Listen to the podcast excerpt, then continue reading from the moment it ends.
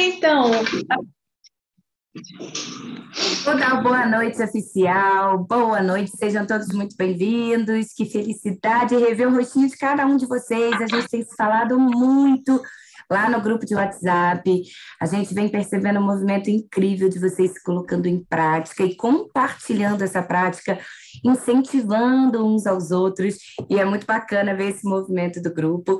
Hoje estaremos aqui com vocês, eu e Sinara. Dá seu boa noite oficial, minha amiga.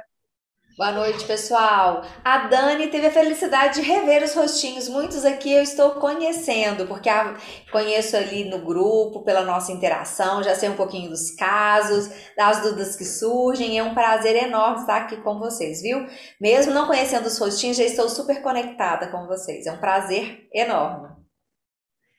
É verdade, Sinara não esteve conosco nas aulas ao vivo, mas esteve desde o primeiro dia no grupo de WhatsApp, auxiliando aí no desenvolvimento de vocês, nas dúvidas, nas inquietações e nas conquistas também. E hoje a gente vai começar abrindo essa aula perguntando sobre dúvidas. Queria saber se vocês têm dúvidas sobre qualquer questão, seja conteúdo, seja prática, seja atendimento, enfim.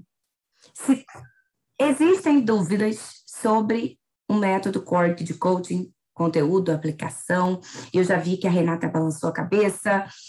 Quer falar, Renata? Quer abrir o nosso webinário contribuindo? Você está com o microfone fechado.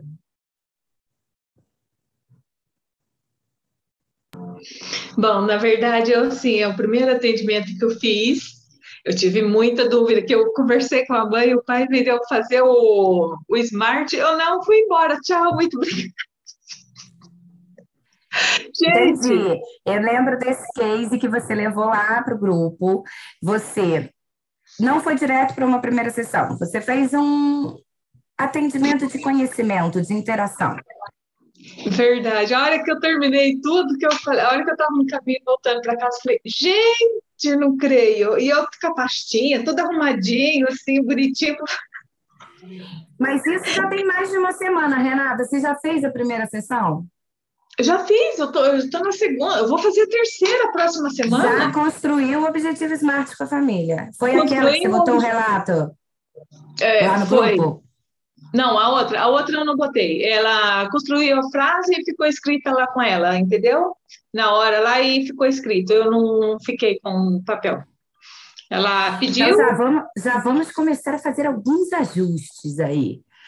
Vamos lá, gente. A gente consegue trabalhar um processo de Kids Coaching se a gente, como Kid Coach, não sabe o objetivo, não lembra exatamente a especificidade de que forma ele foi mensurado? Qual é a relevância dele para a família?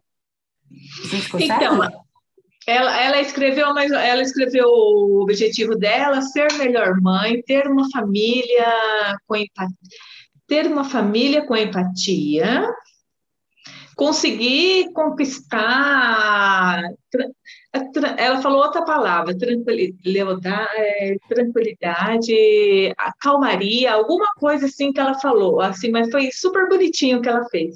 E no final mas ela colocou perceba assim, que é importante até para o andamento do processo você ter acesso exatamente às palavras que ela trouxe se era calmaria, se era tranquilidade, se era plenitude, se era leveza, porque a gente vai retomar isso com eles, inclusive quando a gente for fazer os acompanhamentos.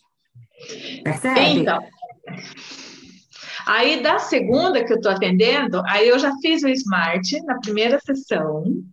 Ela já, eu tenho, eu tenho anotado aqui no meu caderno, posso buscar para foi lindo a, a, a, o textinho que ela fez, ficou tudo muito perfeito e, como assim, ela tá super, é, tá se dando super bem, tá... E a primeira sessão é mágica, não é, Renata? A primeira sessão é impressionante uhum. como ela já traz transformação ali naquela hora, em uma hora, uma hora e quinze, porque uma primeira sessão de um kit coach iniciante nunca demora ali uma hora, né? Sempre passa um pouquinho e tudo bem. O importante é a gente estar atento a passar um pouquinho. Uma hora e 23 minutos, certinho, nada mais. Então, isso é ajuste que a gente vai fazendo, Renata, porque você também nunca tinha vivido uma primeira sessão. Então, Não. você também vai se ajustando. Por quê? Por que, que a sessão demora em torno de uma hora, no máximo ali uma hora e dez? Quem sabe me dizer? Que a Márcia decidiu que é assim? Não. Por quê? Tem motivo? não, eu, é só que a gente achou algo... bonito esse horário redondo, assim. Não, eu escutei algo sobre isso, mas não estou recordando, essa é a verdade. Eu escutei alguma coisa que uma sessão de coach tem que ser de 60 minutos, máximo uma hora e 10. Agora, eu não sei se eu vi em algum, porque eu estou seguindo a Márcia, as aulas que ela está dando no Instagram, aquele. As lives dela são maravilhosas. Eu estou ouvindo todas. Eu meto o fone aqui e vou fazendo alguma coisa na casa. Maravilhoso, maravilhoso. É, é uma oportunidade incrível. Mas vamos lá, a Renata não lembra. Alguém, mesmo que não tenha ouvido, consegue imaginar por que, que tem esse tempo? Ai, não lembro. estamos aqui para aprender mesmo. Boa noite, Claudineia, seja bem-vinda. Jéssica, Paula, Cláudia, Márcia, Cristina, Mônica. Por que, que uma sessão no processo de Kids Coaching dura em torno de uma hora? Porque as crianças, não, depois dessa hora, elas perdem a, a concentração e a faz forma sentido, de estar lá. Mas vamos lá, a gente só faz sessão de uma hora com criança? Não, com os adultos tem a ver com a parte da objetividade. Tá, tá, tá no caminho, Cris, tá no caminho. Sinara quer falar? Ela trouxe é, uma tá... palavra importante, né? A objetividade, ela tem que ser o carro-chefe de um kit coach. É, mas vamos construindo aí, né, Dani? Tá indo no caminho, vamos ver. Quem mais perceba, quer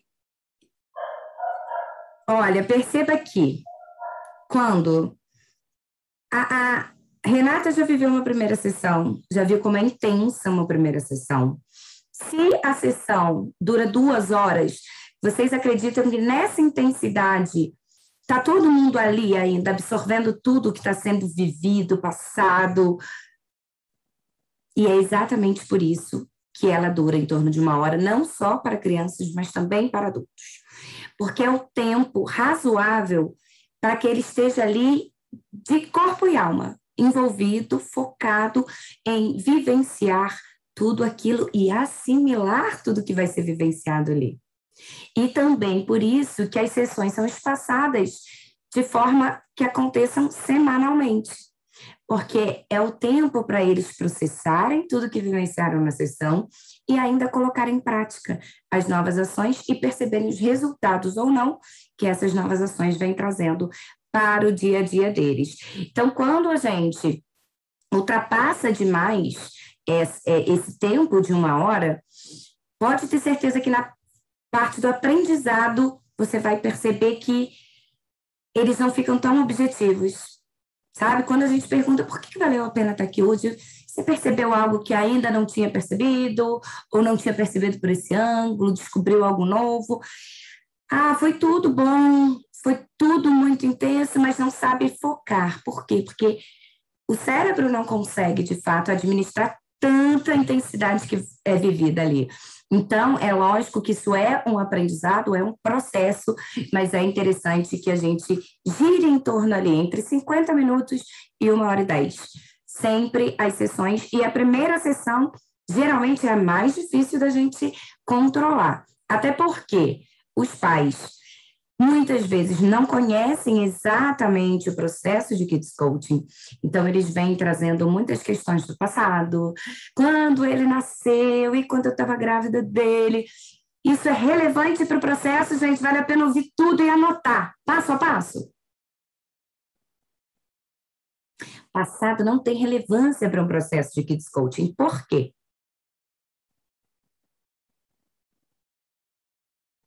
Vou esperar alguém me responder. Alguém Porque nós já sabemos Peraí, só um minutinho. Renata, eu vou dar a palavra para a Márcia, que eu ainda não ouvi a vozinha dela. Pode ser? Aí você complementa. Fala, Márcia. Porque nós estamos trabalhando objetivamente os fatos que acontecem e que afligem a família, que foram relatados a partir da fala deles.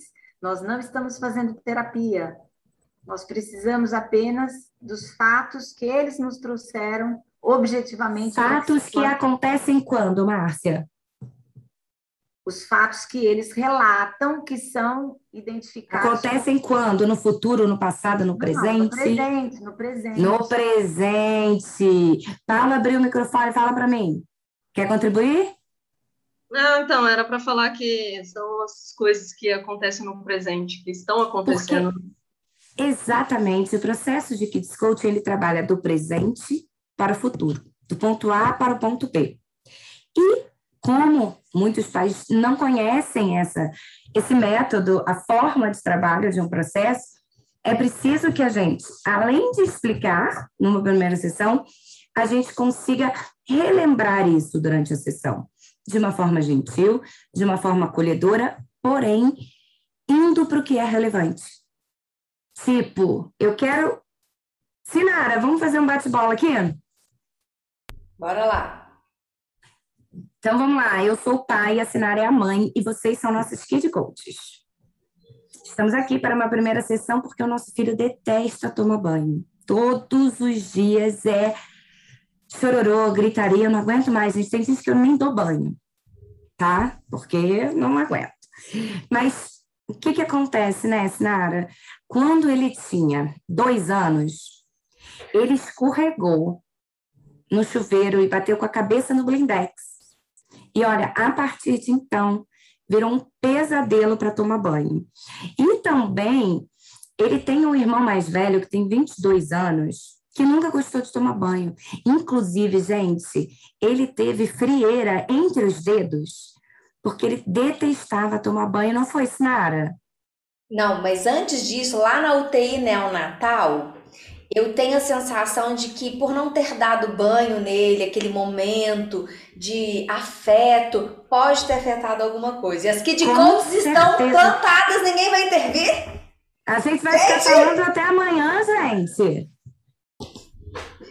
E aí, o rei tá de no. Forma, de, que forma, de que forma que vocês gostariam de, de ver o vosso filho a tomar banho? Ah, eu, eu gostaria. Pode, pode falar, pode falar, Sinara. Aí eu gostaria que ele tomasse banho todo dia, pelo menos, e sem aquela gritaria. É isso que eu queria. Mas você acha, Cris, que teve a ver com o banho que a gente não deu na UTI Natal? Você acha que tem remédio? Porque se foi, né, já, já, a gente já, já não deu banho. Me culpa Sim. até hoje por causa disso. Sabes que é, é, o facto de culpares, de te culpares por causa disso, não faz com que o banho seja melhor. Então, fizeste o melhor que podias com aquilo que sabias na altura. Agora, daqui para a frente, de que forma é que tu podes tornar o banho algo que seja prazeroso para a vossa família? Gente, uma salva de palmas para essa aqui de coach. Você vê que em momento nenhum Obrigada, Cris, arrasou. Você vê que em momento nenhum a Cris foi grosseira comigo, nem com a Sinara. Em momento nenhum ela falou: não, tá bom, mas isso não importa, porque se eu tô falando, importa para mim. Mas ela ajuda a gente a ir para o presente. E mais do que isso, ela já foi para o futuro, ela já foi para um padrão de possibilidade. Entendi o que você tem hoje. E como você gostaria que fosse? Ela já está me ajudando a dar UTI no Natal e lá para o que eu quero, que não acontece. Parabéns, Cris, e é exatamente esse o nosso papel. Para que a gente consiga, de fato, manter as rédeas da sessão na nossa mão. Mas, para isso, é legal a gente ter claro o porquê do tempo da sessão. Então, agora todo mundo lembra, todo mundo sabe porquê da sessão de uma hora? E aí eu vou trazer aqui o exemplo que a Renata trouxe do primeiro Objetivo Smart. Você me permite, Renata? Que ela falou que ficou lindo, que ficou super bacana, que ela fez uma frase ótima, que realmente deve ter muito a ver com essa mãe. Era sua mãe que estava presente? O pai também, tá. Eles construíram juntos.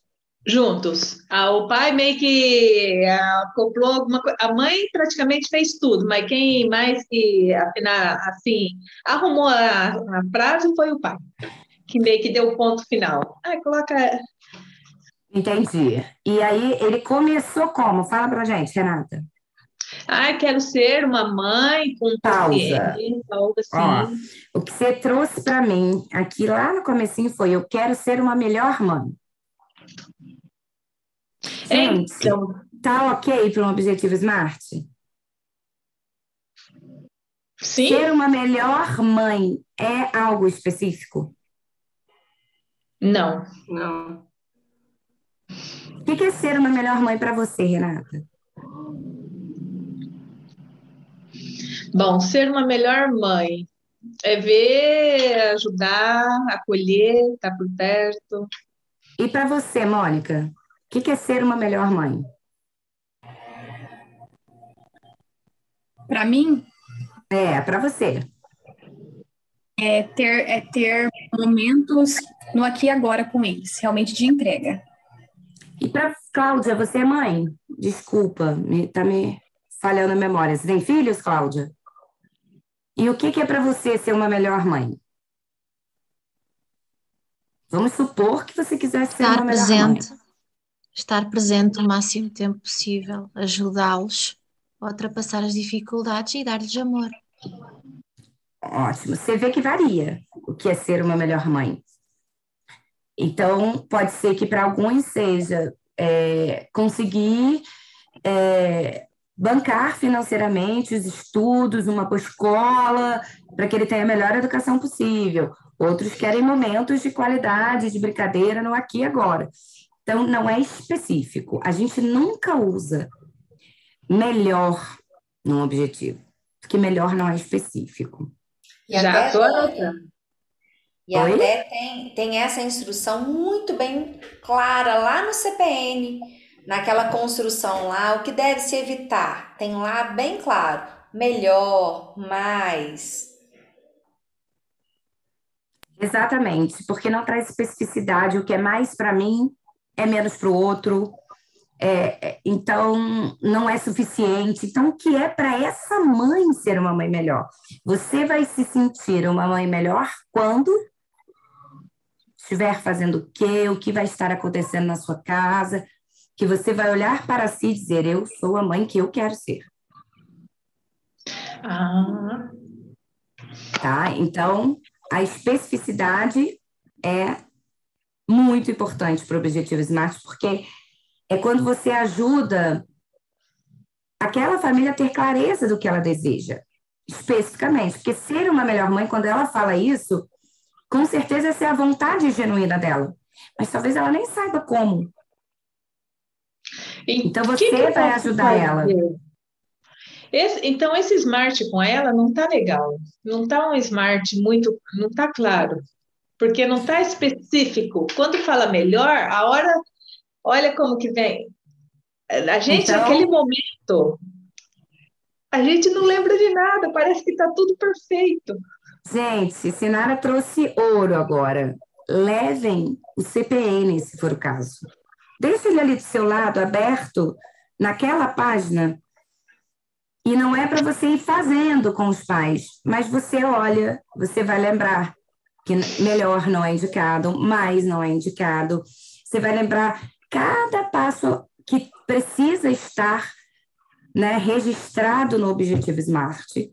Porque o Objetivo Smart, gente, ele é fundamental para todo o andamento do processo. Se a gente não tem um Objetivo Smart, a gente não sabe ao certo onde quer chegar.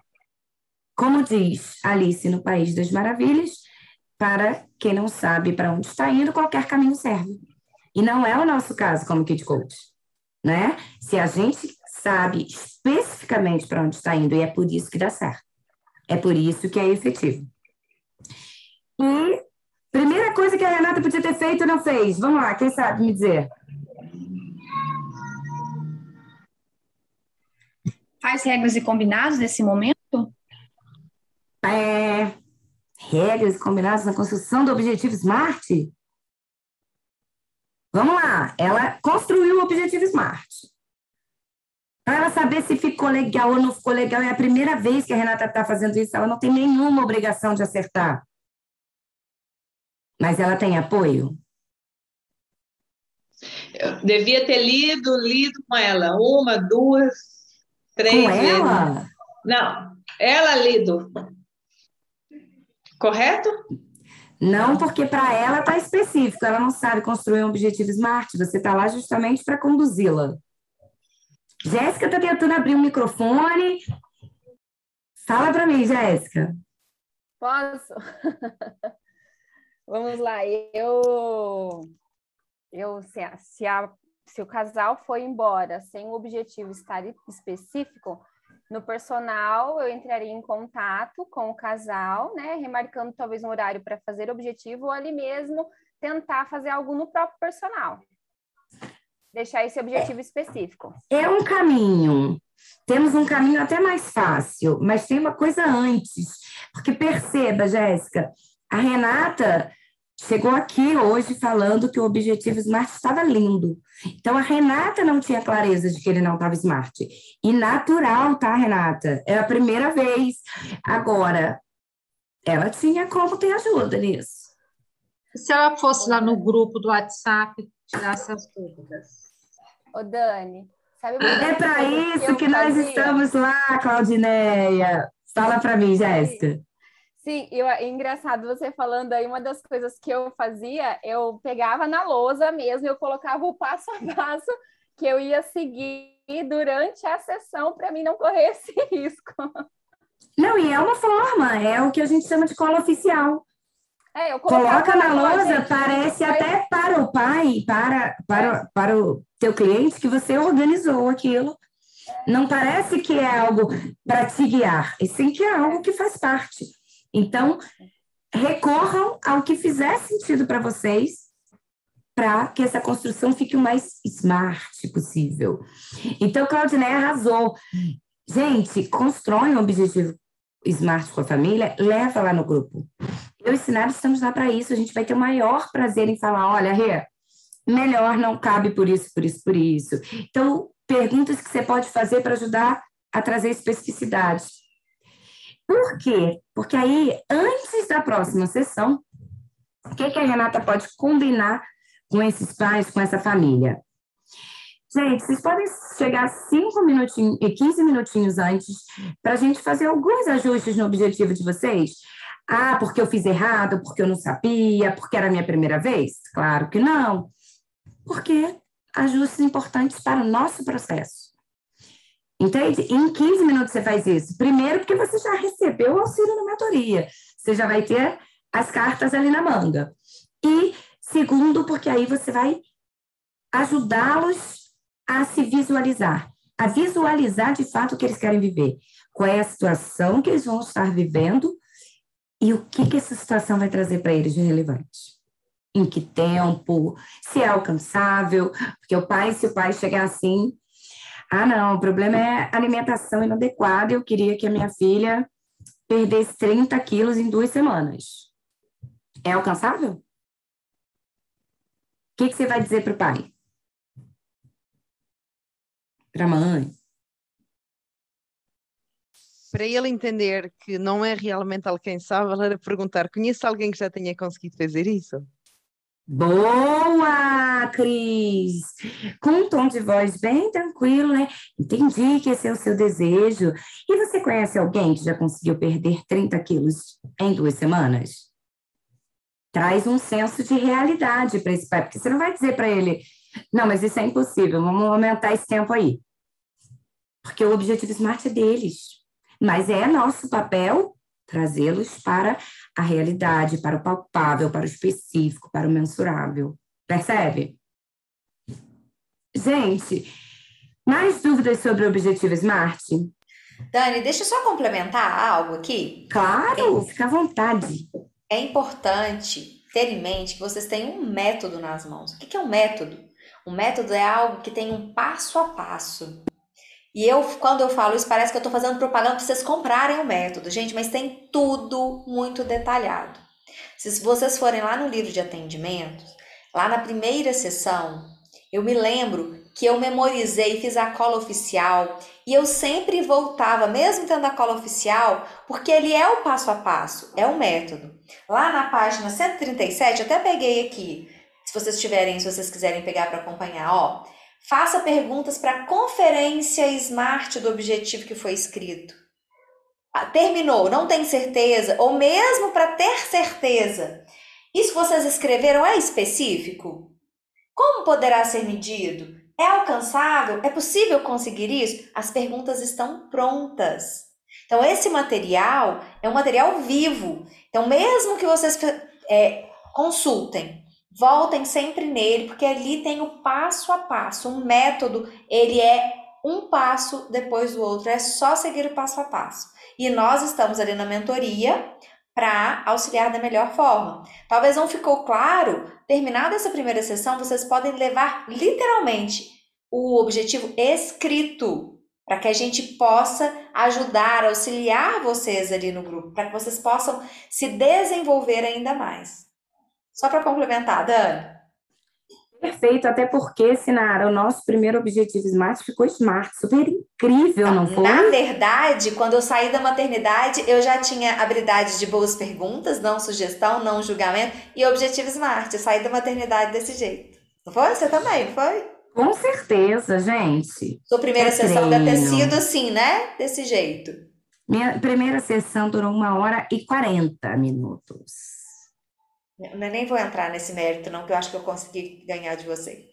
Ou perder, né? Não sei qual é o certo.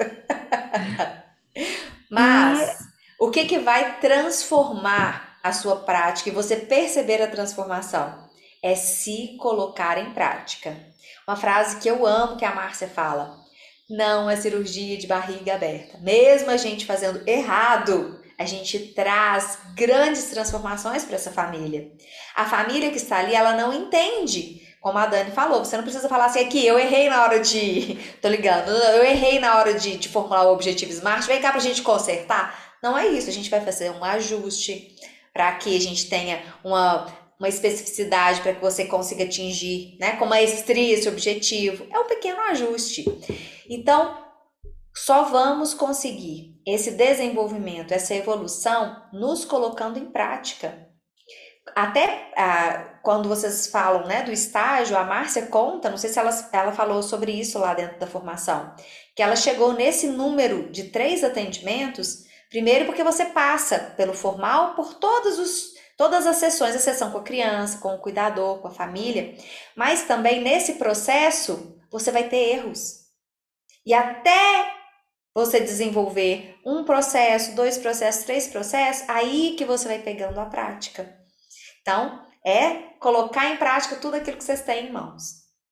Exatamente, Sinara. Perceba, se a Renata não tivesse ido para a prática, ela não teria tido nem a possibilidade de se equivocar em relação ao objetivo SMART.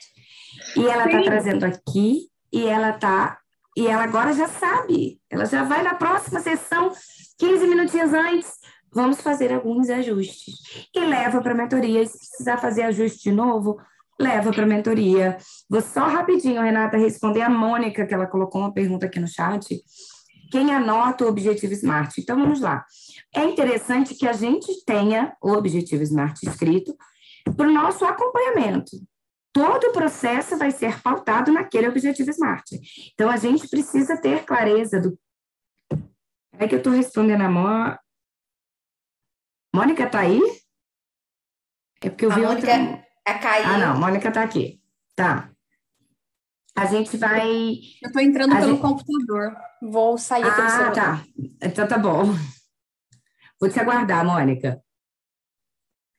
Quando ela faz essa transição, que aí eu respondo a todo mundo, inclusive para. Ah, não, já foi.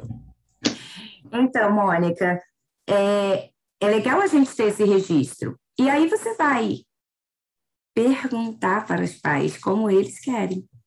Querem que eu mande no personal café, querem fotografar e levar, querem levar também, escrever e levar, ou seja, ou não, não querem, e a gente sempre vai estar é, retomando esse objetivo, principalmente na fase de acompanhamento, mesmo com a criança, mesmo com os pais, até para que eles entendam em cima do que exatamente nós estamos trabalhando e quais os resultados que eles já obtiveram, porque é relativamente comum, eu e Sinara conversávamos sobre isso esses dias, que os pais, eles, principalmente no processo informal, mas no formal também acontece, que os pais vão conseguindo muitos resultados em relação ao objetivo SMART e tenham outras questões que às vezes até causada pelo atingimento do objetivo SMART.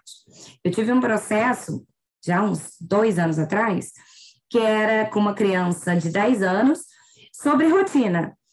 Horário para tomar banho, deixar a mochila pronta, fazer dever de casa. Isso é muito comum, principalmente nessa faixa etária. E o objetivo foi tão bem atingido que chegou na nona sessão, só com os pais, eles falaram, não. E aí eu retomei o objetivo SMART. Qual é a importância disso? Que falaram, não, a única coisa agora é que ela demora muito para tomar banho. Mas o objetivo é que ela fosse tomar banho sozinha. Ela estava indo? Sim, todos os dias, sem ninguém precisar mandar. Só que um recurso que ela encontrou para que o banho fosse mais prazeroso fosse escutar música. E por isso ela estava demorando um pouco mais no banho. Então, a gente precisa ter a clareza do objetivo SMART para o nosso trabalho também, até para a gente falar, entendi. Mas em relação ao objetivo, pega as evidências. Tomar banho sozinho todos os dias. Está acontecendo? Ah, todos os dias, 100%. Você traz os pais para o objetivo e traz para eles a noção dos resultados que eles vêm obtendo. Porque, às vezes, os pais focam no que não está bom ainda e não percebem com clareza tudo que eles já conquistaram. Hoje eu precisei fazer uma, um, um ajuste desse muito interessante, foi fundamental ter um objetivo ali. Porque o pai focou em uma situação que aconteceu no domingo, que não foi agradável. Só que a nossa última sessão foi terça-feira passada. Então, como é que foi a quarta, a quinta, a sexta, o sábado, a segunda e hoje? Foi tudo perfeito. No domingo não foi. Teve uma situação que ele ficou muito chateado e que não está diretamente ligada ao objetivo. Então, quando eu digo, quanto vocês acham que a gente já caminhou né, nesse processo? Ah, sete, por causa de domingo. Falei, entendi que domingo foi bastante frustrante para você, que era uma palavra que ele tinha trazido. Foi frustrado de não ter saído para almoçar, que era algo que ele tinha combinado. E como foram os outros dias em relação a? Retomei o objetivo, retomei algumas evidências. Ele falou: é, não, nessa questão acho que está 9,5. Então, do 7 foi para o 9,5, mas por causa dessa condução, senão você acaba deixando os pais saírem da sessão com a sensação de, ai, não, não está adiantando muito, porque melhor aqui, ó, mas aqui teve um episódio e ele foca naquilo. E lógico que eu ajudei eles no episódio de domingo. E hoje eles já têm uma estratégia quando isso vier a acontecer novamente, percebe? Então, é, a gente precisa ter esse objetivo, tá, Mônica? Mas é interessante que eles tenham também. Se eles quiserem, se fizer sentido para eles, da forma que fizer sentido para eles. Respondido, Mônica? Dani, só mais uma coisa. Mas assim, na hora de, de construir, de escrever, eles escrevem com a mão deles mesmo, assim? Você dá um papel, uma caneta e vai conduzindo, porque eu tinha entendido que eu pegava um flip chart, alguma coisa, e iria falando e eu ia escrevendo para eles verem, sabe? Eu tinha isso na minha cabeça. Acho que foi. Não. É exatamente o que você tem na sua cabeça. Você vai ajudando na construção, com as palavras que eles trouxerem. Uhum. Porque pensa, se você dá uma. Muitas vezes a gente vai ter que dar uma ajustada para que fique de, de fato uma frase harmônica, vamos dizer, gramaticalmente correta. Uma entende? ajudadinha, né? Mas sempre perguntando para eles se é isso mesmo, é isso mesmo, tá bom assim. Com as palavras que eles trouxeram, entendeu? Uhum. Por exemplo, muitas vezes, na escrita do objetivo SMART, o tempo fica lá no início. Mas é a última pergunta que a gente faz. Então, por exemplo, em que tempo vocês desejam estar vivendo isso? Ah, em cinco semanas, até o dia 25 de dezembro. Geralmente, o tempo é o tempo mais ou menos que dura o processo formal, 10 ou 14 semanas, e o informal em torno de 5 semanas. Então, se quiser botar, se eles quiserem botar uma data, uma data específica, perfeito. Se quiserem botar em torno de cinco semanas, em dez semanas, perfeito também. E muitas vezes vai ficar lá em cima. Em torno de dez semanas, fulano estará. Pá, pá, pá, entendeu? Então, é você que vai ajudá-los nessa construção, você vai guiar essa construção. Porém, as palavras, os sentimentos, é tudo assim genuinamente o que vem da família, porque precisa fazer sentido para que eles consigam caminhar. Então você anota e depois você pergunta para eles: vocês querem levar? É, é, de que forma? Informa sobre o grupo, pode colocar lá. Foi, Mônica? Mais alguma dúvida? Alguém mais fez um objetivo SMART já com uma família, no atendimento, que queira trazer aqui, que queira contribuir para esse momento? Alguma dúvida específica sobre o Objetivo Smart? Não? Podemos seguir? Claudineia, fique à vontade, pode abrir. Você falou de uma frase que eu queria tirar uma dúvida sobre ela, não é nem sobre a atuação minha. Quando a gente pergunta de tempo, se ele fala assim, ah, eu quero atingir, quero para o ano que vem. Quando, né? Tempo. Só que o meu atendimento com eles é um tempo inferior a esse, vamos supor. Aí eu trago para esta realidade, eu coloco esse tempo do nosso atendimento ou deixo? Você, você vai ajudá-lo a perceber. Você está, você já vai ter explicado para ele como se dá um processo de kids coaching, um tempo. Então você vai ajudá-los a perceber. Eu gostei dessa questão. Vamos lá. Alguém tem uma sugestão? O que, que, poderia ser feito nesse momento? O que, que, poderia ser perguntado nesse momento? Então vamos Talvez... lá, eu quero. Vai, Mônica, pode ir. É, deixa eu pensar, deixa eu pensar numa situação para mim saber dar exemplo. Sei lá, eu quero que a minha filha é, ganhe um concurso de balé, por exemplo. E o concurso é só em dezembro do ano que vem. Então, de repente, nesse processo, eu iria construir com essa família, falando minha filha, mas digamos que seja a família, sim, sim. né? Aí, digamos que, eu, que eu, eu, vou construir com essa família. Então, o que, que ela precisa fazer? Sei lá, não sei.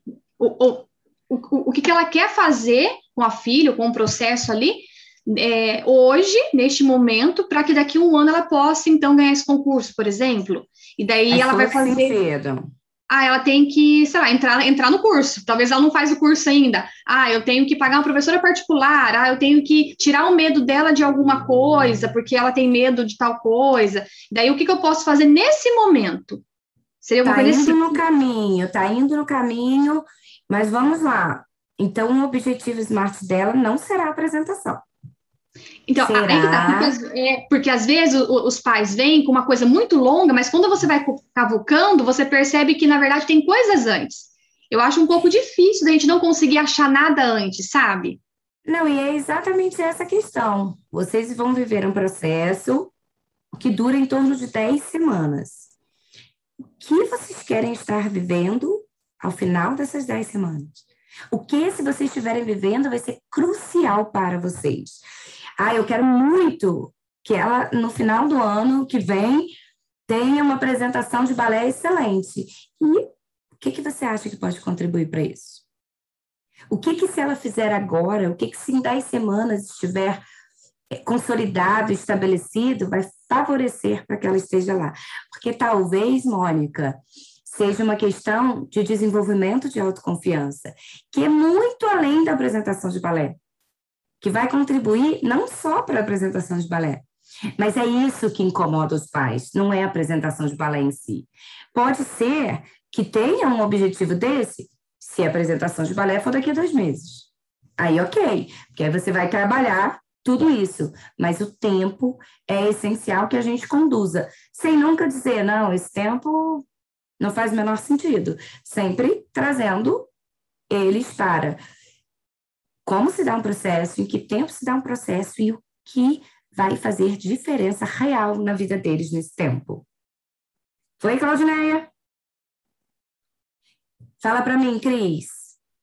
Eu, eu, eu ouvindo isso, aquilo que eu colocaria, ao cliente seria aquela técnica que eu não me recordo qual é o nome, em que faria-o viver o seu sonho concretizado e faria dar uns passos para trás para perceber as etapas, para conseguir encaixar o tempo da duração Roadmap. do programa, sim, para encaixar o tempo da duração do programa nos passos que ele precisa até ao momento da concretização, porque o seu, o seu objetivo pode ser um objetivo grande lá à frente daqui a um ano, e para conseguir balizar o objetivo para daqui a cinco semanas, precisamos saber quais são os passos anteriores, não é? Para que ele consiga ver esse objetivo daqui a cinco semanas como bom o suficiente, mesmo não, não tendo uma duração de um ano. Ou seja, porque o objetivo que ele quer não está concretizado em cinco semanas, mas alguma coisa vai estar. Vamos ele- lá. A gente vai um pouco mais a fundo. O primeiro é o quê? Gente, se a gente fizer, olha, a, a, a Cláudia trouxe um exemplo aqui até de um processo informal, que é cinco semanas, né? Pelo tempo que você trouxe aqui. Assim, um exemplo. Quanto tempo vai demorar uma primeira sessão de um processo informal que, além da construção do objetivo SMART, tem também a aplicação do exercício de valores, se a gente ainda fizer um roadmap? Tá certo. Outra questão, Cláudia, não. A gente não vai ajudar esses pais a criar um objetivo suficientemente bom para que eles entendam que alcançaram alguma coisa. Não. A gente vai ajudá-los a perceber o que é de fato relevante.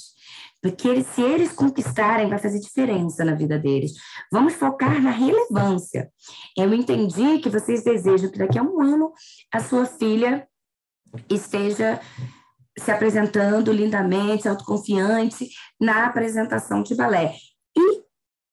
Durante esse um ano, o que vocês querem viver? Além da expectativa de esperar a apresentação de balé. Percebe? Então, é ajudá-los a perceber que há algo mais. E se não houver, gente, eles provavelmente procuraram um profissional errado. Não, minha vida está maravilhosa, só quero que daqui a um ano ela apresente bem no balé. E o que, que ela precisa desenvolver para isso? Não, nada, ela é super autoconfiante, dança super bem, já está na aula particular.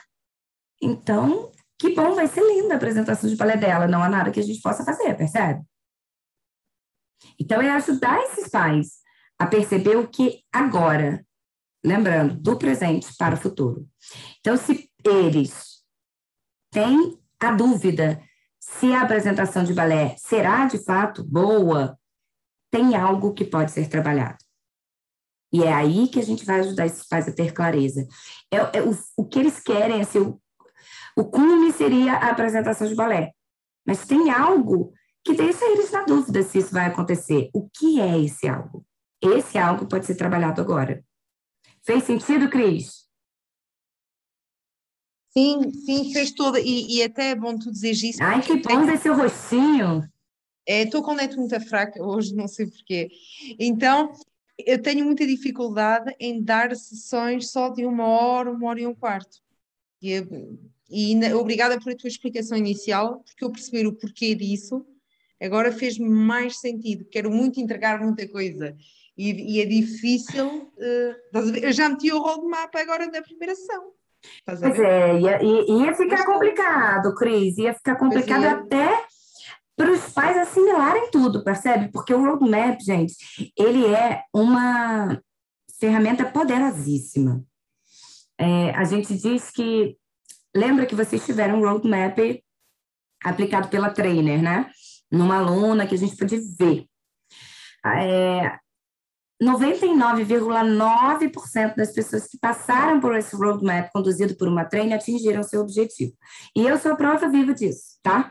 Eu estava no presencial 1 do Rio de Janeiro, eu sou da turma 3 online, e depois eu fiz o presencial 1. E eu participei do roadmap com a Daisy. E o meu objetivo no roadmap era ser uma kid coach de sucesso. E um dos passos que eu fiz foi exatamente no dia 2 de outubro. No dia 2 de outubro, a Márcia me chamou para ser mentora da formação. Então, assim, é muito rico. Eu lembro que a gente tinha gravado os presenciais para a gente usar como material de estudo das trainers, mentoras. E as mentoras falaram: Dani, é nesse dia Foi nesse dia que você falou que ia conquistar. Então, é uma ferramenta muito poderosa e ela exige um tempo. O processo de visualização é fundamental. A pessoa precisa, de fato, se sentir lá. Ela precisa viver aquele momento futuro como se fosse presente. É isso que ajuda o cérebro a estruturar com facilidade o, o planejamento de trás para frente. Perceba que se eu penso assim, ah, eu quero ser uma. É, o presencial foi em junho, tá? Perceba que o meu, meu objetivo mesmo era em dezembro. Para o meu cérebro, tem, ficam várias lacunas possíveis se eu pensar, ah, eu ainda estou em junho, tem que fazer tanta coisa para ser uma kid coach de sucesso lá em dezembro. É, é um processo mais difícil e que me permite uma autossabotagem muito mais com muito mais facilidade.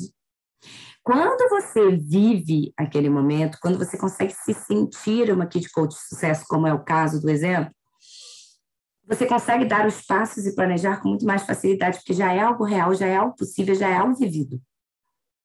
Então, não faria sentido fazer correndo, percebe? E não precisa disso para a construção de um objetivo SMART. O objetivo SMART, ele é pergunta. Porque os pais vão trazer para você. Você só vai ajudá-las a focar no tempo presente e focar no que eles desejam. Porque os pais chegam num padrão de queixa, é lógico. Se eles não tivessem queixa, eles não precisavam da gente.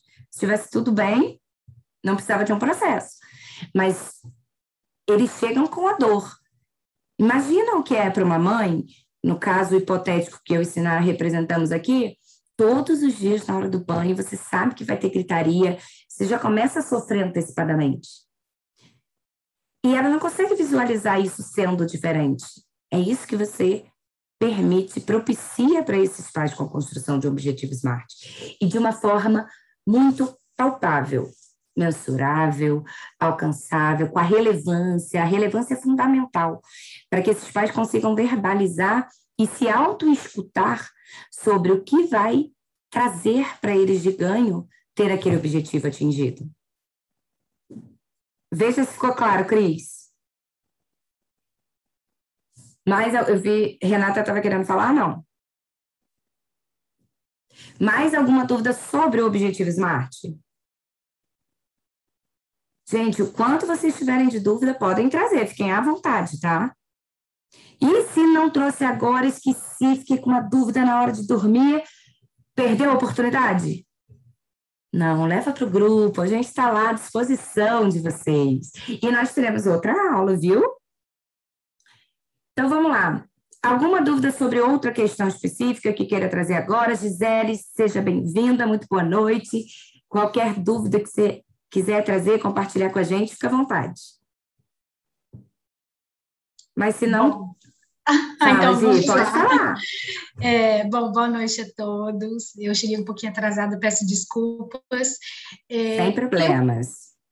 Eu, não, não é nem uma questão de dúvida, é uma questão que, como eu não participei e a respeito do baralho de assessment, eu, eu tenho dúvidas a respeito, porque como eu não vivenciei a prática com vocês, é, então, sabe quando você fica? Eu, eu tentei, fiz com o Davi, mas sabe quando você fica com aquela insegurança? Parece que você não fez bem feito, tudo. Davi é seu filho? Isso.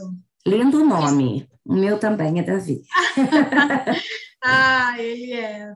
Então, assim, eu fiquei. Da Mônica também. ah, tudo anjinhos.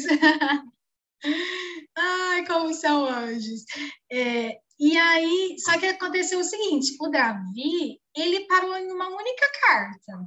Ele só quis uma. Ele só quis o cavalo e mais nada. E eu não consegui. Ele só escolheu uma carta. É, dentre todas, eu pedi para que ele escolhesse sete. Ele falou sete? que sete era muito. É, eu pedi para ele escolher sete para poder ter a noção do que viria, né? Primeira coisa, Gi, ah. vamos lá. Você assistiu essa aula no módulo 5 lá na sua área de membros? Assisti. Assisti, mas Tem assim, foi, foi da outra vez que eu assisti. Dessa vez eu ainda não consegui ter acesso ainda, não, não assisti. Vale a pena. E uhum. se fizer sentido para você, você assistir a aula acompanhando pelo seu livro de atendimento. Aham. Aonde está a aplicação do, do baralho de assessment, para isso ficar claro para você, porque ela tem todo um passo a passo específico. Vou abrir aqui, tá para você em que página que está. Tá no é módulo 150, 157. Muito obrigada, Fia. Eu já até anotei aqui. Então vamos lá, gente. São sete cartas que a criança escolhe. Quem já aplicou baralho de assessment? Não levanta a mão assim com vergonha, não. Levanta a mão com orgulho, Jéssica. São sete cartas que a criança escolhe. Quantas ela quiser. Como é que é? Doze. Pode falar, Jéssica. São doze. São doze cartas. cartas. Então, assim, a instrução a gente vai seguir à risca. Como é que a gente vai dar? Eu vou te mostrar baralho com as 36 cartas e eu gostaria que você escolhesse os 12. Os 12 o quê, gente? Mais bonitinhos, os 12 que você mais gosta. É isso que é para ele escolher? Vale colar, gente. Já deu até a página, hein? Os mais bonitinhos, é isso? O que eles quiserem, né? O que eles se identificarem. Tá, e a gente ainda não está na fase da identificação, Mônica. Isso vai ser um passo depois. Geralmente eles vão escolher com aquele que ele mais gosta. A criança vai escolher, né?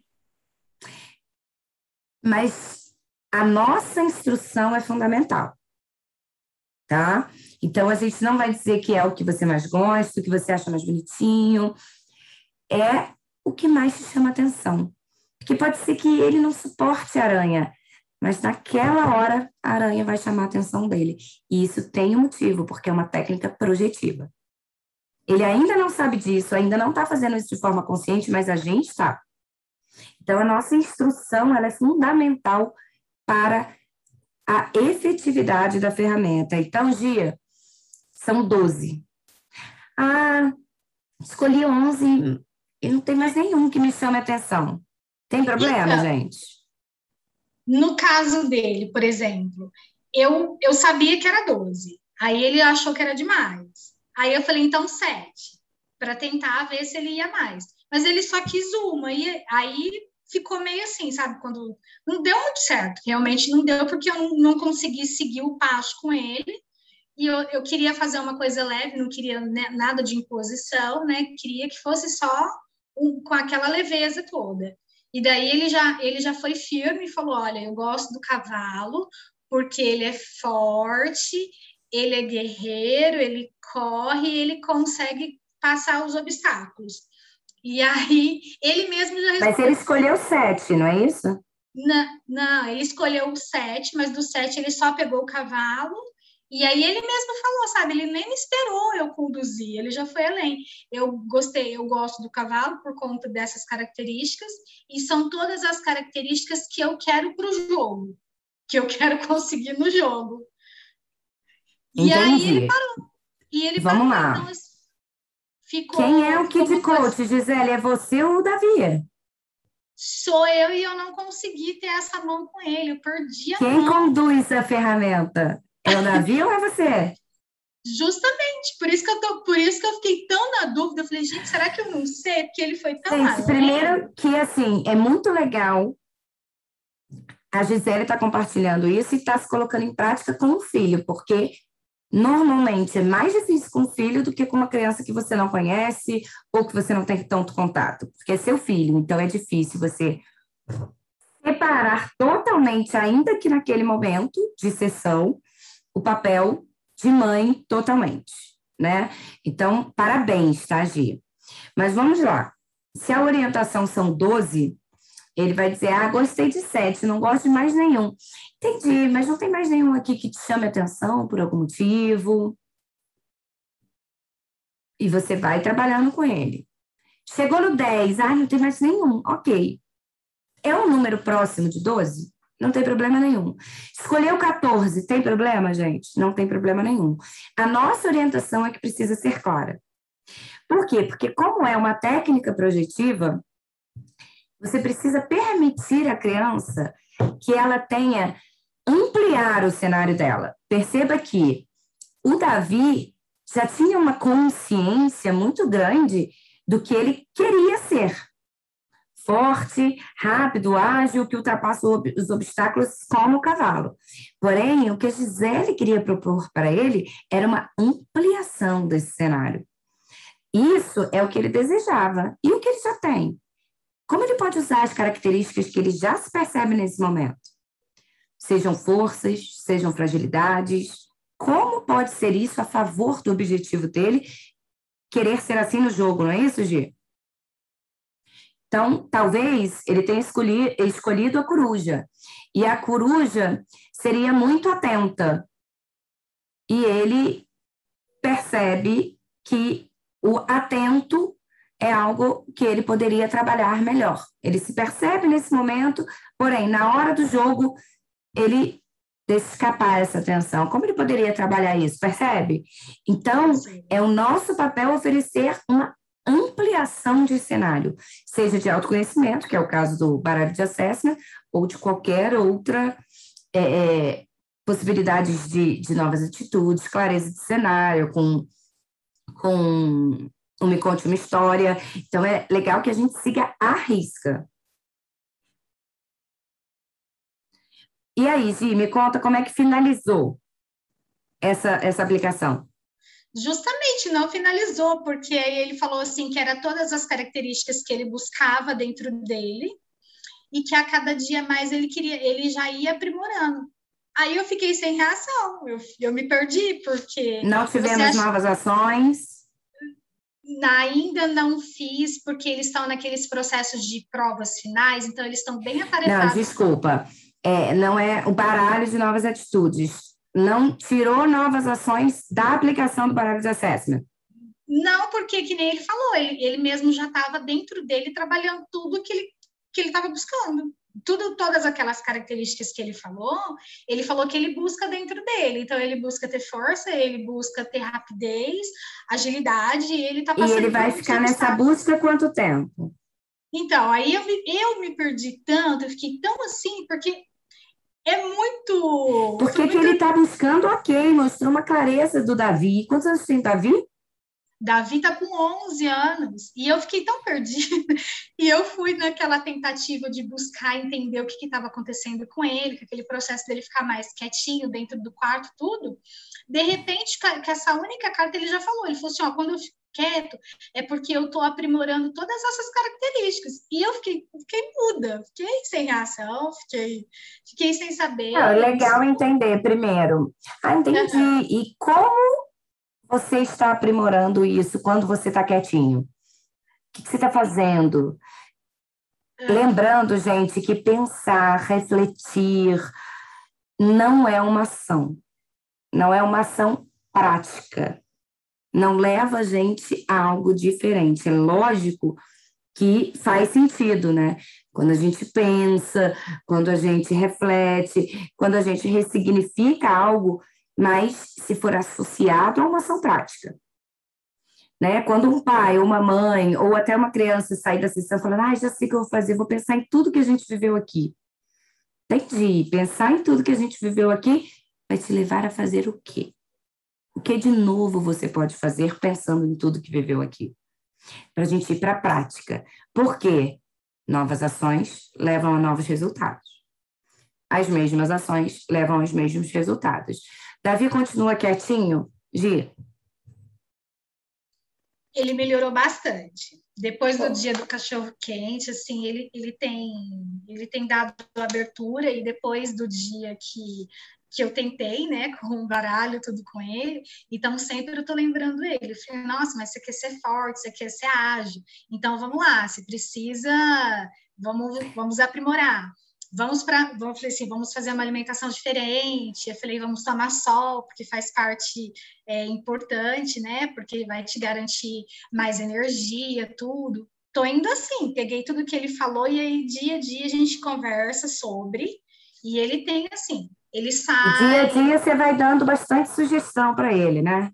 Isso, eu vou mostrando para ele. Tudo aquilo que ele falou, eu pego. E, e que de coach sugere, gente?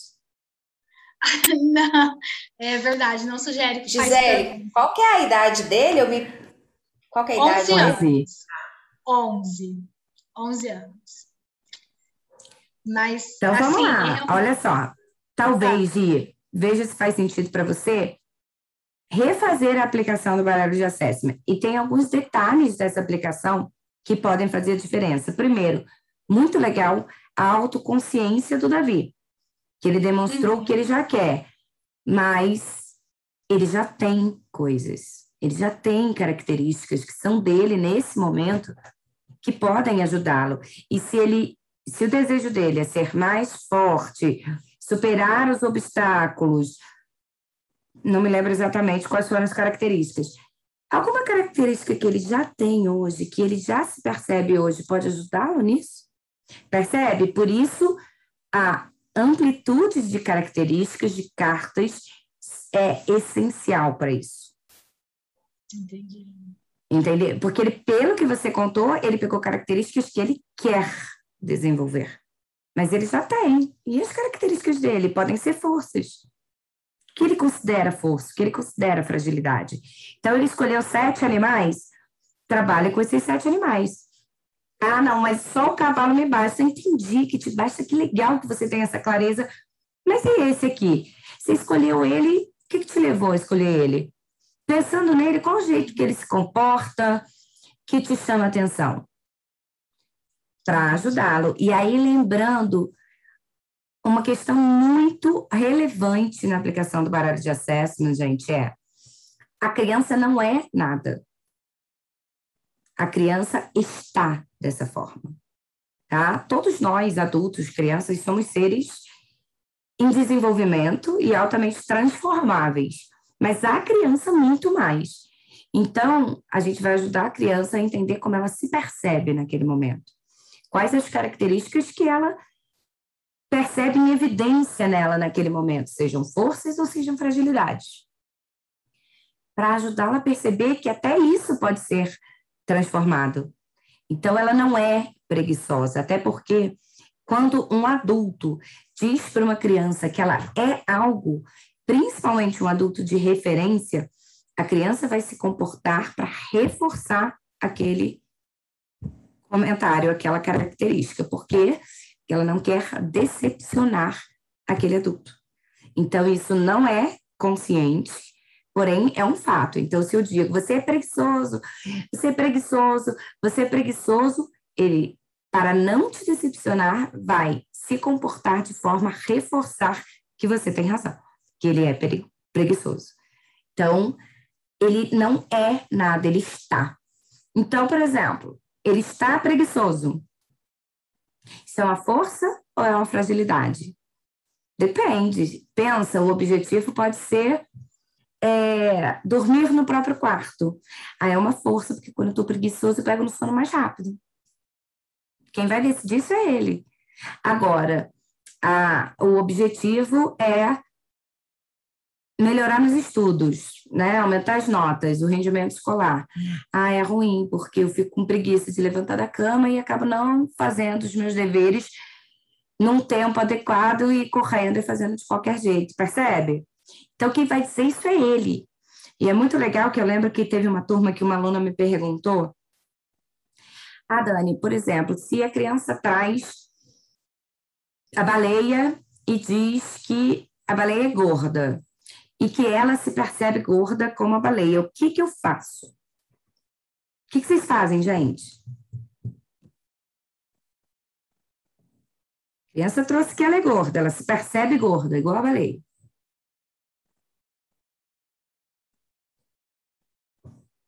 Não fazem nada, gente. Não pula para outra carta? Diria-lhe, diria-lhe, então, ou seja, o, o retirar, o, retirar a parte do o gordo ser mau, ou ver a parte do ser gordo como ser mau, então quer dizer que tu terias a força que a baleia tem ao entrar pelo mar. É isso. Ela não disse isso, Cris. Ela disse só que ela é gorda com a baleia.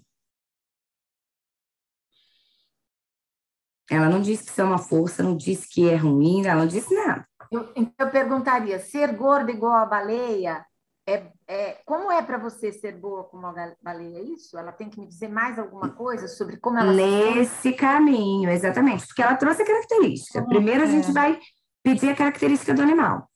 Como então, você vê baleia. a baleia? Né? Como você vê a baleia? O que, Sim, que você acha a... da baleia?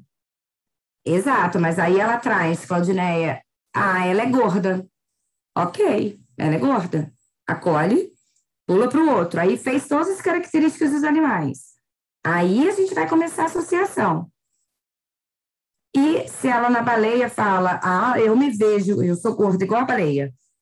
Como é que a gente trabalha isso? Como você se sente se vendo assim? Como você se sente? Você gosta de ser comparada? Traz essa parte de sentimento dela? Mas ela não disse que é comparada, Claudineia. Ela afirmou que ela é gorda igual a baleia. Por que, que eu trouxe esse exemplo, gente? Porque quando vem uma característica que nós achamos que é ruim, a gente tende a ter uma dificuldade maior em trabalhar. E a gente vai trabalhar como qualquer outro. Entendi que nesse momento você se percebe gorda como a baleia. E como é isso para você? Você considera isso uma força ou uma fragilidade? Ah, é uma força, porque eu sou muito mais forte do que as outras crianças da minha idade, então eu consigo me impor na hora do jogo, na hora do recreio, não sofro bullying por causa disso. É a percepção dela. Ah, é uma fragilidade, porque eu não sou tão ágil, porque eu não consigo correr tão velozmente quanto eu gostaria. E aí você vai trabalhar, entendi dentro dessa sua percepção, como você quer trabalhar isso? Como você pode usar isso ao seu favor? Ou como você quer trabalhar essa característica que você se percebe nesse momento? E muitas vezes a criança pode até ser gorda e em momento nenhum falar disso, porque ela está muito bem resolvida com isso, ou porque ela não quer falar disso. Então, a gente tem que ter o cuidado de quando é uma característica que para a gente parece ruim ou que socialmente parece ruim, a gente tentar ajudar a criança sugerindo. Porque aí a gente não ajuda. Aí a gente acaba atrapalhando e comprometendo a efetividade da carta. Então, todas as características que ela trouxer e associar como dela, a gente vai trabalhar no sentido de o que é força, o que é fragilidade, como isso pode te ajudar a caminhar em direção ao seu objetivo. Percebe? Fez sentido? Ajudou um pouco, Gi?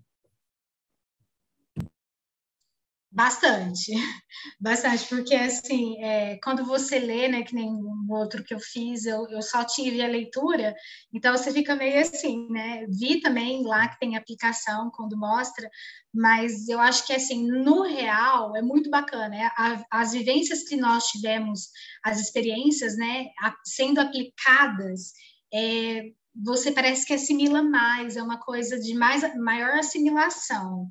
E realmente, eu acho que com filhos, eu, eu não sei as outras mães, mas é muito complicado porque parece que eles, eu não sei qual que é, o que que eles fazem, mas eles eles vêm com tanta com argumentos que nem o Davi me surpreendeu que ele me deixou eu aquela, fiquei como se diz assim, ele ficou pleno e eu fiquei ah, vendo tem Eu tenho uma notícia para te dar, Gisele. Ah. Ainda que a aplicação não tenha sido maravilhosa, ainda que você tenha ficado perdida, você levou alguma coisa diferente para seu filho? Você percebe ah, mudanças no comportamento dele? Muito. Ele já tem assim. Já valeu a pena? Muito. Nossa, muito, muito, muito, muito. Então perceba, tudo bem, uhum. não, não tem problema. A questão agora é: vai aplicar uma outra? Estuda, pega, pratica, leva lá no grupo qualquer dúvida que você tiver, que a gente vai, para que você possa levar ainda mais resultados para o Davi. E é muito legal ter essa consciência. A gente aplica com os nossos filhos um método todo dia, toda hora, de maneira informal. Mas se você quer aplicar uma ferramenta, se você acha que pode trazer resultado para ele, se coloque naquele momento como uma kid coach. Ainda mais o, o Davi, que já tem 11 anos. Filho, amanhã eu estava pensando em a gente fazer uma ferramenta. Você topa? Você quer vir para esse momento comigo? É o momento que eu vou ser uma kid coach. Vou estar ali com você para te ajudar nessa questão, na questão que você quiser, uhum. e tentar separar. O que, que é tentar separar, gente? É dizer assim: ah, eu acho que eu sou gordo. Me percebo gordo nesse momento. Nada, você tá lindo, tá maravilhoso. Isso é ser isento de julgamento? É realmente treinar. E isso é uma oportunidade incrível para você levar resultado para o seu próprio filho e ainda se treinar na aplicação. Então, muito bacana esse teu movimento, Gisele. E pode ter certeza, não foi ideal, mas já trouxe resultados. Então, esse movimento pode trazer muitos benefícios aí nas nossas casas. Pensa que se a abordagem informal já traz resultados incríveis. Mônica já compartilhou com a gente no grupo, muitas de vocês já compartilharam. Queria te perguntar, Renata, como está a questão do desfraude? Se você chegou a aplicar o método com a sua filha. Sim, olha, eu cheguei a aplicar e estou aplicando, está super bem, já está fazendo caquinha já no banheiro, o pipi já está controlando, e foi uma coisa muito, muito tranquilo, muito, muito, muito assim, maravilhoso. Natural. Natural, foi muito. Eu pensei que ia ser pior. Não. Foi se assim... você não tivesse feito a formação, seria pior, Renata? Claro, olha, eu estou tão feliz nessa formação. Foi o maior presente por toda a, dificuldade que vou passar esses 10 meses pagando, mas foi o maior presente que eu pude me dar para o ano 2021 a partir daquela primeira aula da quinta-feira, eu falei, gente, estou no lugar certo. Eu apaixonei por todo mundo. Por quê? Eu venho do, eu sou uma pessoa que já tem feito vários cursos já. Já tem um ano e pouquinho que eu estou nesse caminho do mundo coaching, enfiando a cara, comprando aqui, fazendo aqui. Mas a clareza de vocês, a facilidade de passar, vocês assim passa a dinâmica, uma olha, para vocês verem, até então eu não tinha atendido ninguém. Menos de um mês eu estou atendendo duas pessoas, errando e, e meio que assim, tentando aprendendo. E coisa. Aprendendo, que... se desenvolvendo, Renata. Sim, e coisa que eu estava com formação atrás, que eu não tinha coragem. Eu falava todos os dias assim, gente, eu não posso, como que eu vou falar o que é coach com uma pessoa? Eu falo muito mal, minha voz é muito feia. Eu ficava com tudo isso. E depois do kit coach, a Renata é outra.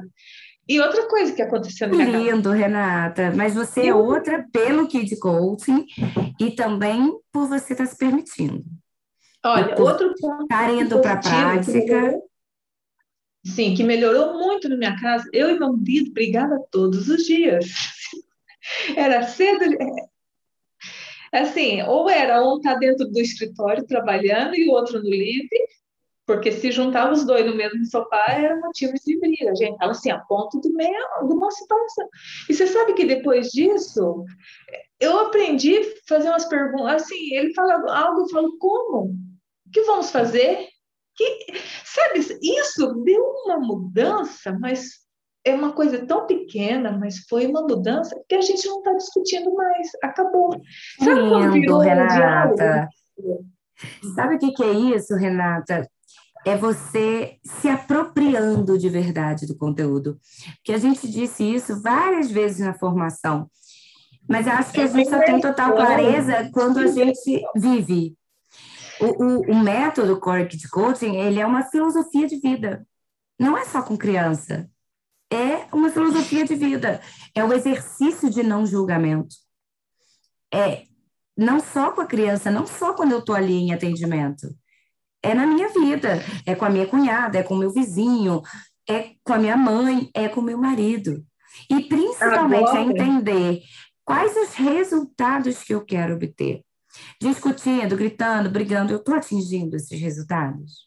Não. Agora que eu sei uma outra forma de abordar, o que, que, eu posso conquistar com essa forma? E é muito engraçado você trazer isso, Renata, que meu marido, de vez em quando, ele fala assim comigo: estou precisando que você seja coaching, coach comigo. Ele está com alguma situação específica no trabalho, ele fala: Dani, pode ser coach comigo? Porque nem sempre a gente é, lógico que é uma filosofia de vida, mas também tem a correria do dia a dia, tem a relação em si, e nem sempre a gente é. E aí, às vezes, ele me pede, ele fala, tô precisando que você seja coach comigo, porque ele já percebeu, meu marido não é kid coaching, eh, kid coach, meu marido não é coach, mas ele já percebeu que isso faz diferença. Ele percebeu em mim então, ele me pede, quando ele tem alguma situação que ele não está conseguindo resolver, ou que ele está estressado no trabalho, ele pede ajuda. Porque eles veem essa transformação na gente, mas é uma transformação que a gente se permite. Parabéns, viu, Renata? Obrigada. Agora, um outro ponto que está super difícil, esse exercício que eu estou tentando fazer. Às vezes eu consigo e, de repente, o automático do ser humano é muito louco. É, da Renata é assim, é o não julgamento. Às vezes eu eu vejo umas coisas assim, eu falo, ah, uma amiga com seus filhos fazendo umas coisas muito loucas, assim. Até eu vou, eu vou mandar um vídeo no grupo para vocês verem que e eles falam que aqui o choro das duas crianças é um choro de mãe de, de criança que quer algo, um choro assim espontâneo. Eu vou algumas questões. Vamos lá. Eu... Primeiro, ela é sua amiga, ela está no processo com você? Não, não, não, nada ver. Amiga de conversar, amiga de tomar um café na rua, é amiga de. Essa amiga, não é amiga de processo nem nada. Você falou sobre um vídeo dos filhos chorando, é isso? É isso. Ela me mandou um vídeo com as duas crianças, uma criança de cinco meses e uma criança de três anos. As crianças, assim, chorando, chorando, e o pai meio que dando risada, porque falando que as crianças estavam fazendo manha. Como que uma criança de cinco meses sabe que é mãe? Eu falei, meu Deus, eu não posso julgar, mas eu não consigo. Mas isso é um exercício diário. Agora vamos lá. Ela te mandou com que objetivo? Achando que era engraçado? Achando engraçado, é normal, mandando assim, olha, Olha que estão passando aqui em casa com dois, porque eu estou com um pequeno e tem outro de 22 que já trabalha, e ela sempre está incentivando que eu devia arrumar mais um, você entendeu? Aí ela me mandou esse vídeo dessa forma, mas. E eu vi aquilo, eu achei. Você mandar esse vídeo no grupo, qual seria o objetivo? Então, seria o objetivo porque como a gente vê uma situação daquela, uma situação assim que ao mesmo tempo eu vejo que aquelas crianças estão sofrendo, estão pedindo um abraço do pai, e o pai e a mãe fazendo vídeo, e o pai dando risada, e as crianças assim, soltando as lágrimas, e o pequenininho fazia assim. E você sabe que eles estão sofrendo e precisando de um abraço do pai. Eu, eu, eu, Renata, vejo isso. Agora, os pais. Então, você vendo. acha, né? Você supõe. Suponho, ao julgamento da humano. Isso que eu quero melhorar, esse exercício que está muito difícil. Alguns cuidados. Primeiro, quando a gente passa um vídeo aqui para vocês, ou esse vídeo é público, ou a gente teve autorização das famílias né, para reaplicar. Seria ético da sua parte, Renata, mandar não, esse vídeo no nosso grupo? Por isso que eu estou comentando contigo. Não seria porque você vai estar expondo muito mais as crianças do que os pais. Segundo, poderia propor algum exercício? Assim, para o desenvolvimento da gente como Kid Coach? Sim. Porém, Sim. a gente pode fazer isso de outra forma sem expor as crianças. E uma outra coisa, Renata, se você tem essa impressão, se você vê que as crianças podem, supondo, que podem estar sofrendo ou tendo alguma necessidade não atendida, o que, que você pode fazer para ajudar essa família? Ah, é difícil, né? Porque uma, que ela é amiga minha. E ela, ao mesmo tempo, é uma pessoa muito A gente pode fazer processo com família, com um amigo? Com família? Pode. Gente conhecida? Pode. Mas eu, então, como que eu vou oferecer? Ah, não sei. Bem que eu fiquei. É uma possibilidade eu... oferecer?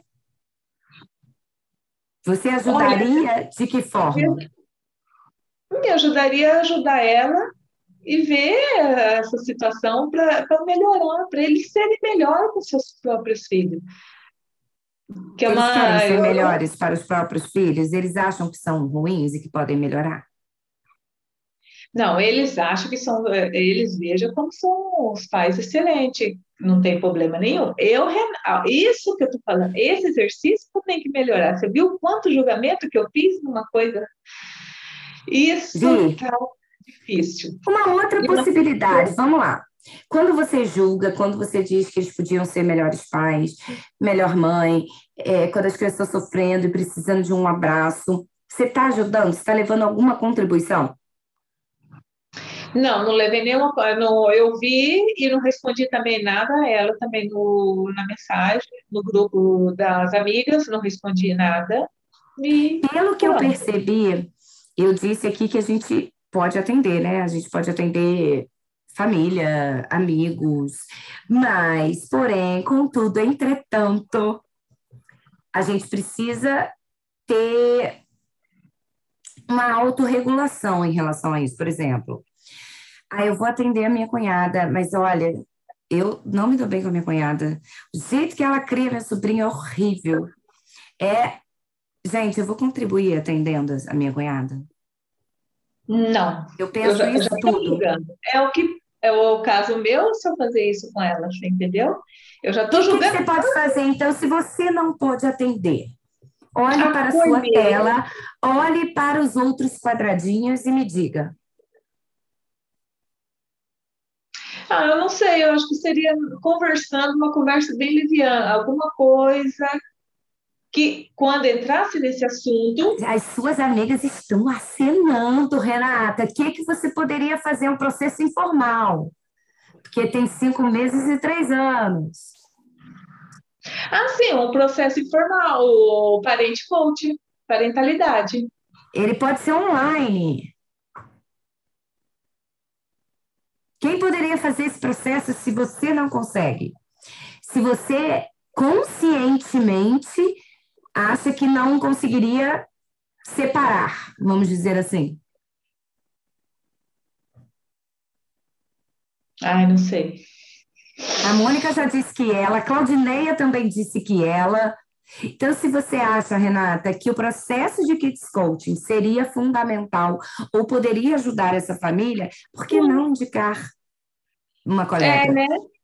Porque é uma consciência, assim, eu não me sinto à vontade para atendê-la, porque eu já tenho um pré-julgamento, eu tenho um, um conhecimento é, é, de causa que vai atrapalhar o andamento do processo. Sim. Mas claro. o processo pode ajudá-la? Sim. Pode ajudar essa família? Sim, Por que processo... não indicar? Agora, como indicar também? Como entrar no assunto para falar com ela? Bom, né? eu Por posso... quê? Porque se é algo que essa família precisa querer, essa família precisa identificar uma situação que realmente possa ser transformada. E, gente, a gente trabalha em cima de um objetivo SMART, bem definido, bem construído, mas Sinara está aqui que não me deixa mentir. 90% dos processos têm muitos ganhos extras. Então, normalmente, quando a mãe, o pai chegam na primeira sessão e trazem três objetivos diferentes: bullying, alimentação inadequada e não dorme no próprio quarto. Perceba que eles estão, a princípio, desconectados. São três objetivos diferentes. A gente vai ajudar essa família a entender o que é crucial. Dificilmente quando a gente termina o processo, não tem reflexo nos, nas outras questões. Reflexos importantes, porque os próprios pais e a própria criança estão desenvolvendo autoconhecimento, estão conhecendo uma nova abordagem, estão sendo instrumentalizados por vocês para intervir em qualquer outra situação. Então, a gente não se compromete com ganhos extras, mas dificilmente eles não acontecem.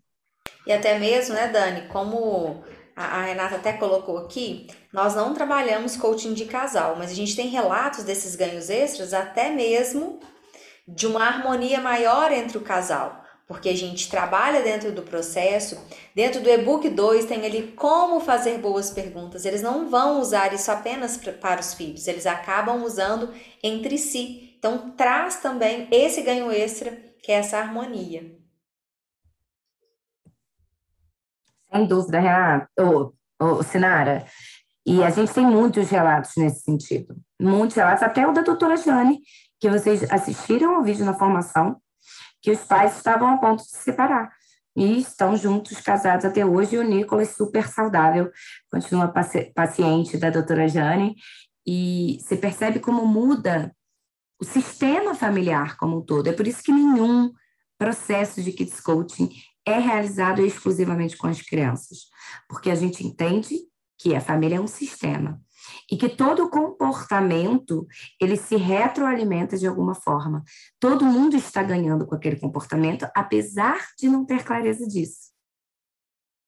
Então, por mais que cause desconforto, algo tem um ganha-ganha um ali, porque ele se mantém. Se não tivesse, ele já teria sido interrompido. É isso que a gente vai ajudar a família a ter clareza. Fez sentido?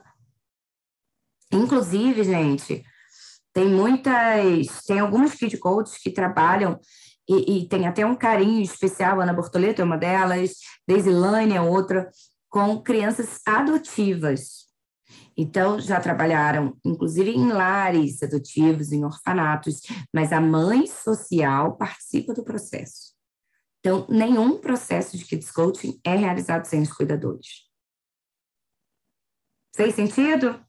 Mais alguma dúvida específica? Senão eu vou partir para uma questão aqui para a gente falar de prática, porque eu só ouvi até agora, e aí vocês me corrijam se eu estiver enganada, Renata e Jéssica falando de atendimento a cliente. Gisele falou também de prática ali com o filho, mas não sei se é cliente. Alguém mais está atendendo, gente? Já começou? Tá atendendo família, atendendo pais, que pode até ser online, Márcia, Paula, Mônica. Mônica, eu sei que não, que ela botou. Sim. Oi, Cris. Olá. Eu estou com uma questão que me convidaram para fazer um, uma abordagem a pais por juntas de freguesias. Então, vai ser uma ação direcionada para pais num programa de combate ao insucesso escolar. E convidaram-me a participar. E, e, e como é um grupo de pais, e daquilo que eu entendi da informação, não funciona a nível de grupo, não é? Tem que ser especificamente com a família e tudo mais, porque senão é mais do mesmo, não é?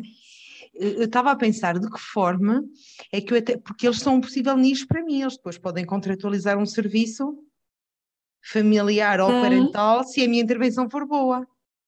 Sem dúvida. Então, o que é que eu lhe posso dar para mostrar que existe realmente um, um método que funcione? Que, que, tipo, posso aplicar técnicas? Devo fazê-lo? Não devo?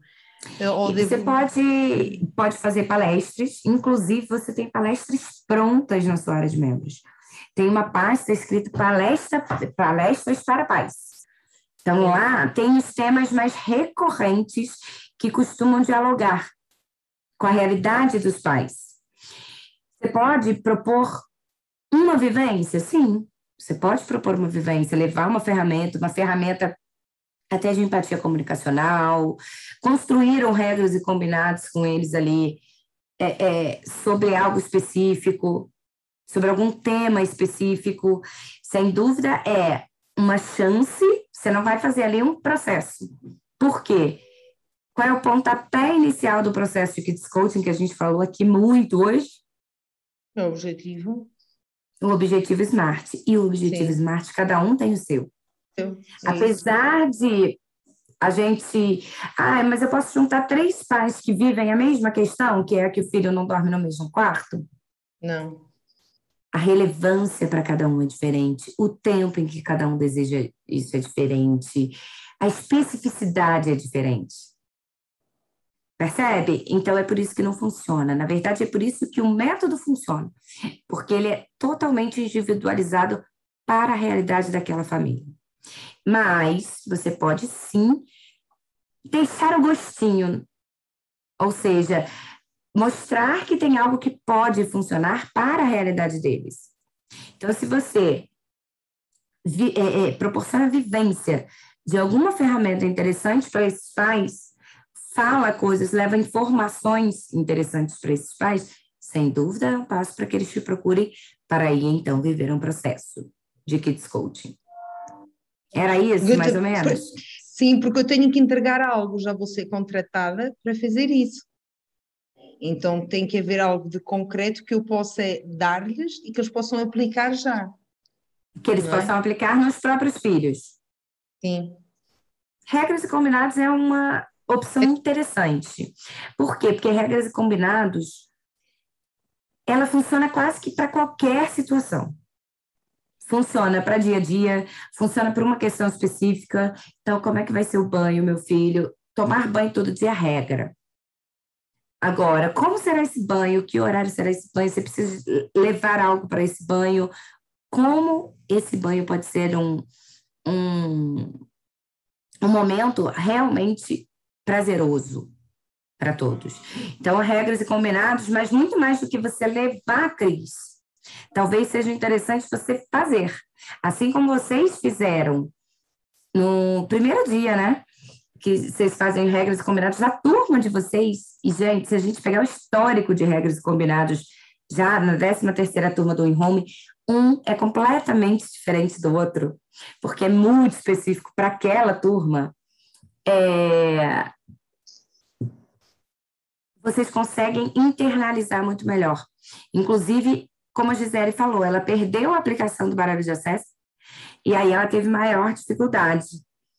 Então, Cris, você propiciar a vivência de um regras combinados e aí ficando atenta a cada uma daquelas dos passos, primeiro expor a problemática. Então, qual será a problemática? Será aquela palestra? Como nós vamos nos portar nessa palestra para que ela seja um momento mais é...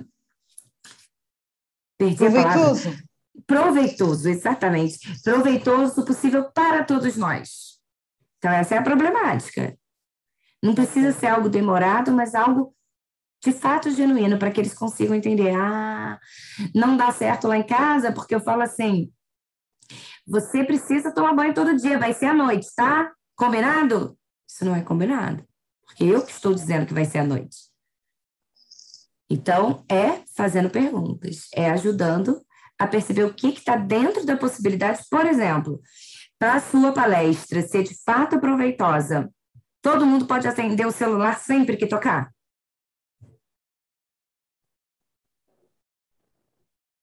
Hein, Cris? Não. Faz sentido? Se alguém traz isso, você acolhe? Sim, claro que sim.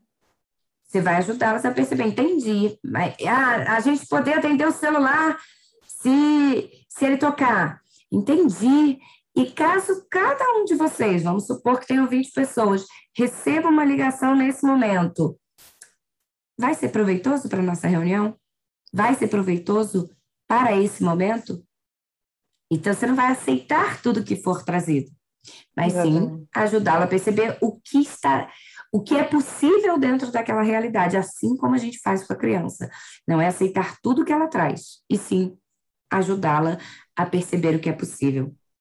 Tem uma, uma um case mesmo que a Márcia gosta muito de compartilhar, porque ele é realmente muito interessante, e sobre regras e combinados, que era um menino que não queria fazer o dever de casa, todo dia era briga para fazer o dever de casa. E uma kid coach falou: meu filho, dessa forma que vem acontecendo, o momento do dever de casa não está funcionando.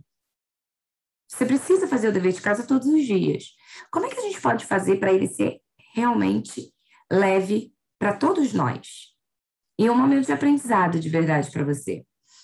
Ele falou: Eu quero fazer embaixo da mesa. Aí a mãe disse: Tá bom, é possível fazer embaixo da mesa? É, eu vou pegar uma lanterna, vou colocar, vou fazer embaixo da mesa. A mãe falou: Ok pode fazer embaixo da mesa. Ele começou todos os dias a fazer embaixo da mesa. Gente, é confortável fazer o dever embaixo da mesa? Muito provavelmente não. Quanto tempo isso durou? Uma semana. Mas aí ele já teve outra ideia. Ele teve ideia de, ao invés de fazer embaixo da mesa, ele levar para a área comum do condomínio. Ele fazer na área gourmet do condomínio o dever de casa. Nisso, ele começou a ajudar o outro amiguinho, que era mais novo, que também gostou da ideia e foi fazer o dever de casa lá.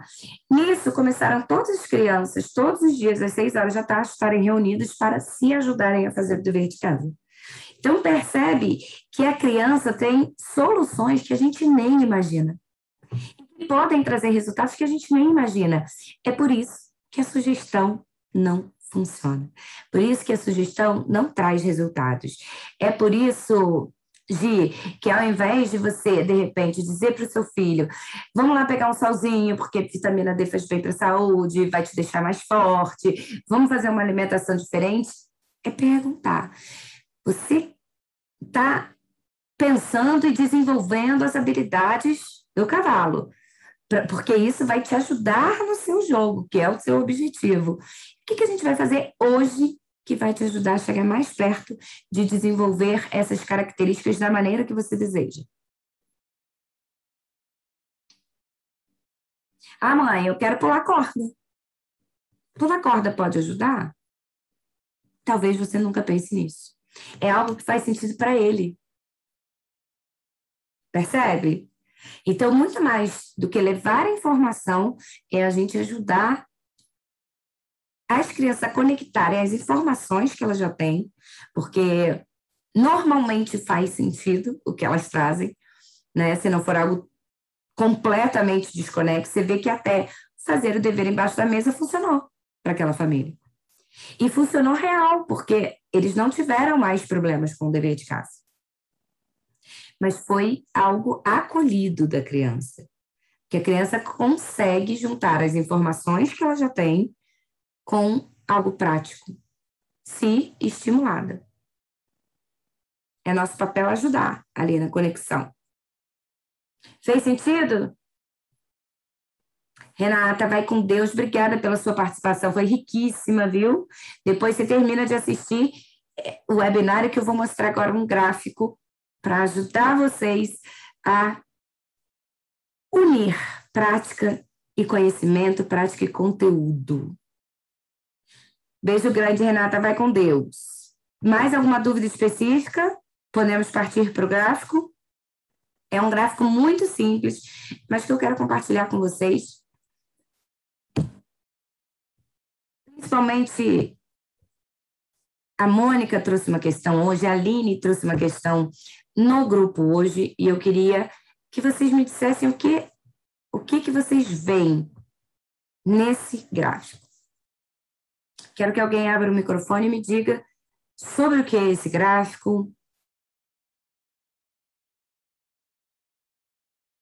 O que, que ele mostra para vocês? Pode abrir, Mônica.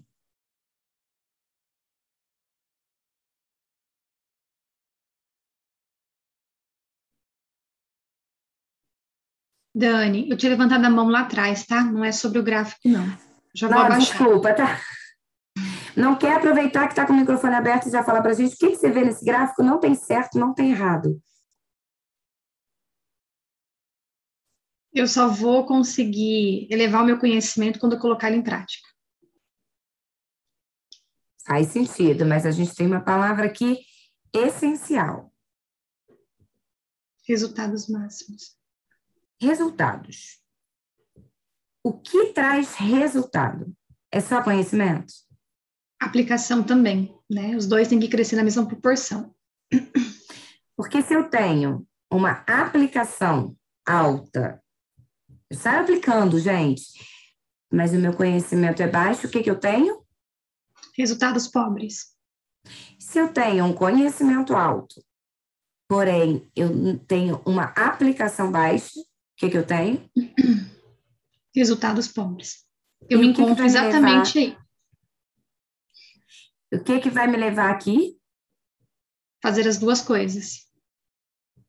E mais do que fazer as duas coisas, eu aplico, eu, na verdade, me aproprio do conhecimento, me sinto segura na teoria, vou para a aplicação.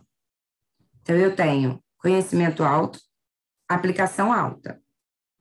Porém, eu tenho equívoco, porém, não é exatamente da forma que eu esperava, e eu continuo praticando dessa mesma forma. Vou atingir os resultados máximos?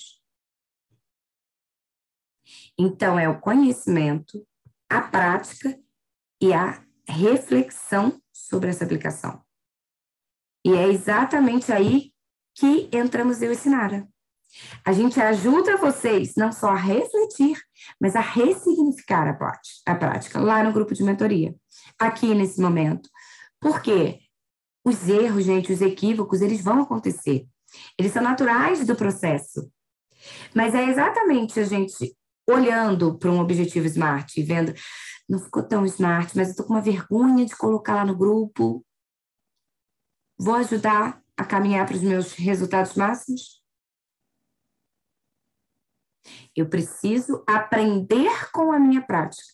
Além do conhecimento teórico, eu terei um conhecimento de causa, de prática. Ou seja, eu vou aprender com a minha prática.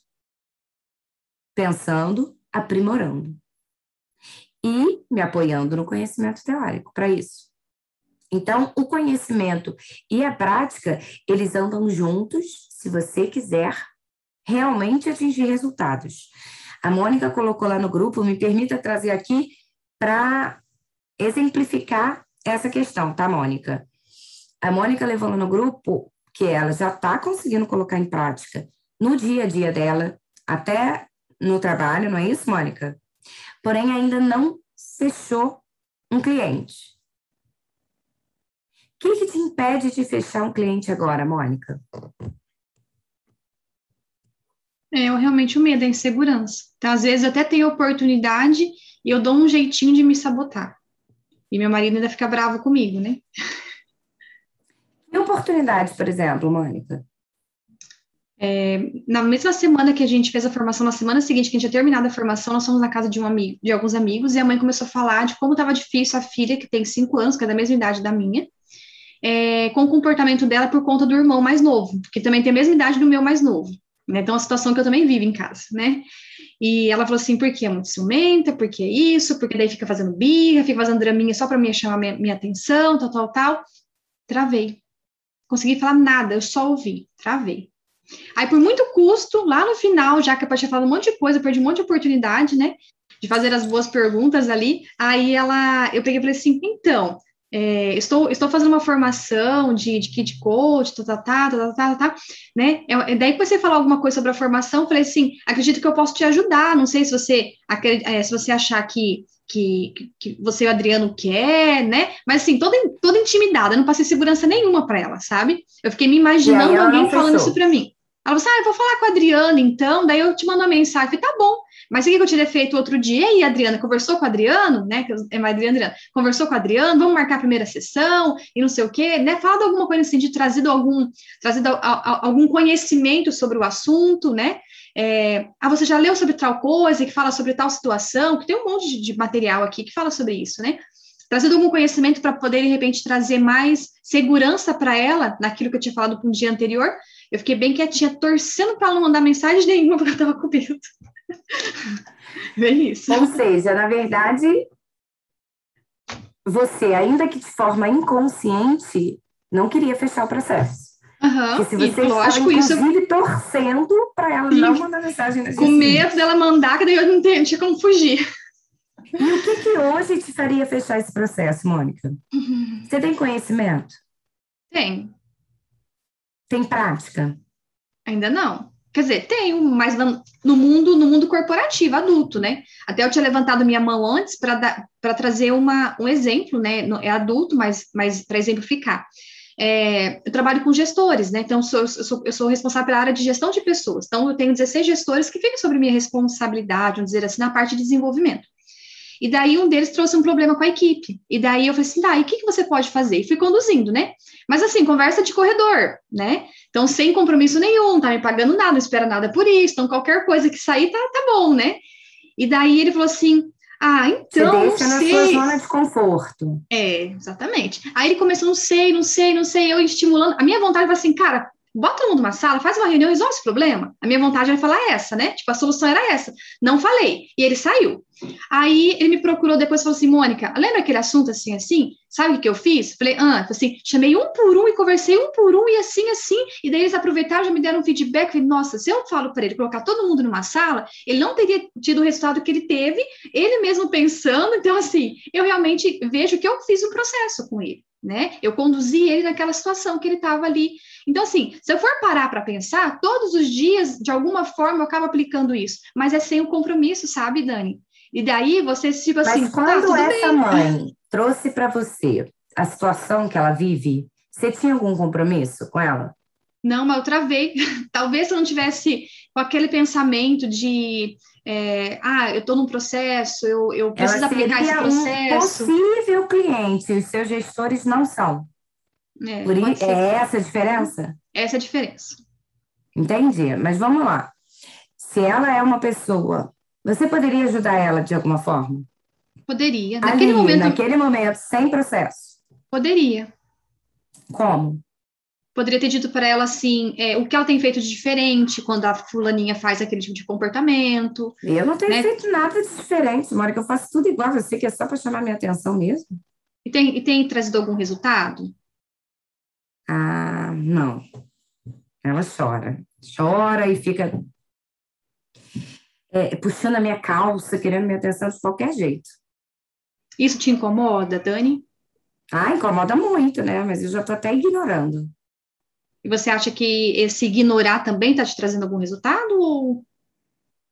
Ah, pelo menos ela para. E você se sente confortável em ver ela chamando atenção, fazendo a birrinha, e ela cansa e ela para. Isso te traz conforto? Ai, pelo menos ela para. É isso que eu quero naquela hora. Dani, o que, que você gostaria de no lugar dessa situação? O que, que você gostaria que acontecesse no lugar dessa situação? Ah, agora foi, agora foi, mas tem algumas perguntas mais chaves ajudar essa mãe assim a querer saber sem você precisar dizer para ela assim, não, eu estou fazendo uma formação. Uhum. É, falar, nossa, nunca tinha pensado nisso. Como é que você sabe disso? Ah, porque eu estou fazendo uma formação. Entende? Uhum. Não, você se, se apresenta colocando em prática assim como você faz com os seus gestores. Porém, tem ali a zona de conforto que você vai precisar sair. Então, talvez pensar, Mônica, no. Eu posso levar o resultado para ela ali na hora. Independente dela fechar processo, não fechar processo, foca no objetivo momentâneo. Ajudar aquela mãe naquela hora. Se essa mãe fizer uma coisa diferente ou tiver uma percepção diferente, você já ajudou. Consequentemente, você pode conquistar um cliente. Mas se você talvez não tiver isso em mente, você faça isso com mais naturalidade, igual você faz com seus, com seus gestores, percebe? Uhum. Então, eu queria agora propor a Claudineia, Jéssica, Gisele, Paula, Cláudia, Cristina. Cláudia, eu vi que você levantou a mãozinha, acho que você não está podendo falar, mas que você já está em atendimento. Parabéns, viu? Acho que foi isso que você levantou a mão. Me corrija se eu estiver enganada, mas parabéns, viu? É isso mesmo. É, como é que a gente ajuda essa mãe? A gente não está pensando em fechar processo, mas nós somos kid coaches. E nós não somos kid coaches só quando estamos na sessão. Então, eu queria que alguém me dissesse como é que ajuda essa mãe. Eu estou com um filho de cinco anos e ele morre de ciúme do mais novo, e grita e birra e faz, mas só para chamar minha atenção. Estou falando com você, Jéssica, com você, Claudineia, Gisele, Cristina, Paula, Mônica. Mônica já deu uma treinada, né? Vamos ver se as outras vêm primeiro, Mônica. Me ajudem aí com as respostas, com, com, com as perguntas certas, aí eu vou abordá-la de novo. Pode fazer isso até pelo então, WhatsApp. Sim. Então, e de que forma, e de que forma é que tu gostavas de te sentir em relação aos teus filhos quando eles estão nessa situação? Eu ainda não falei de sentimento, Cris. A gente está ali na. Ai, é, tá, tá muito chato, tá difícil. Ela faz muita birra porque ela tem ciúme do mais novo e fica querendo chamar minha atenção.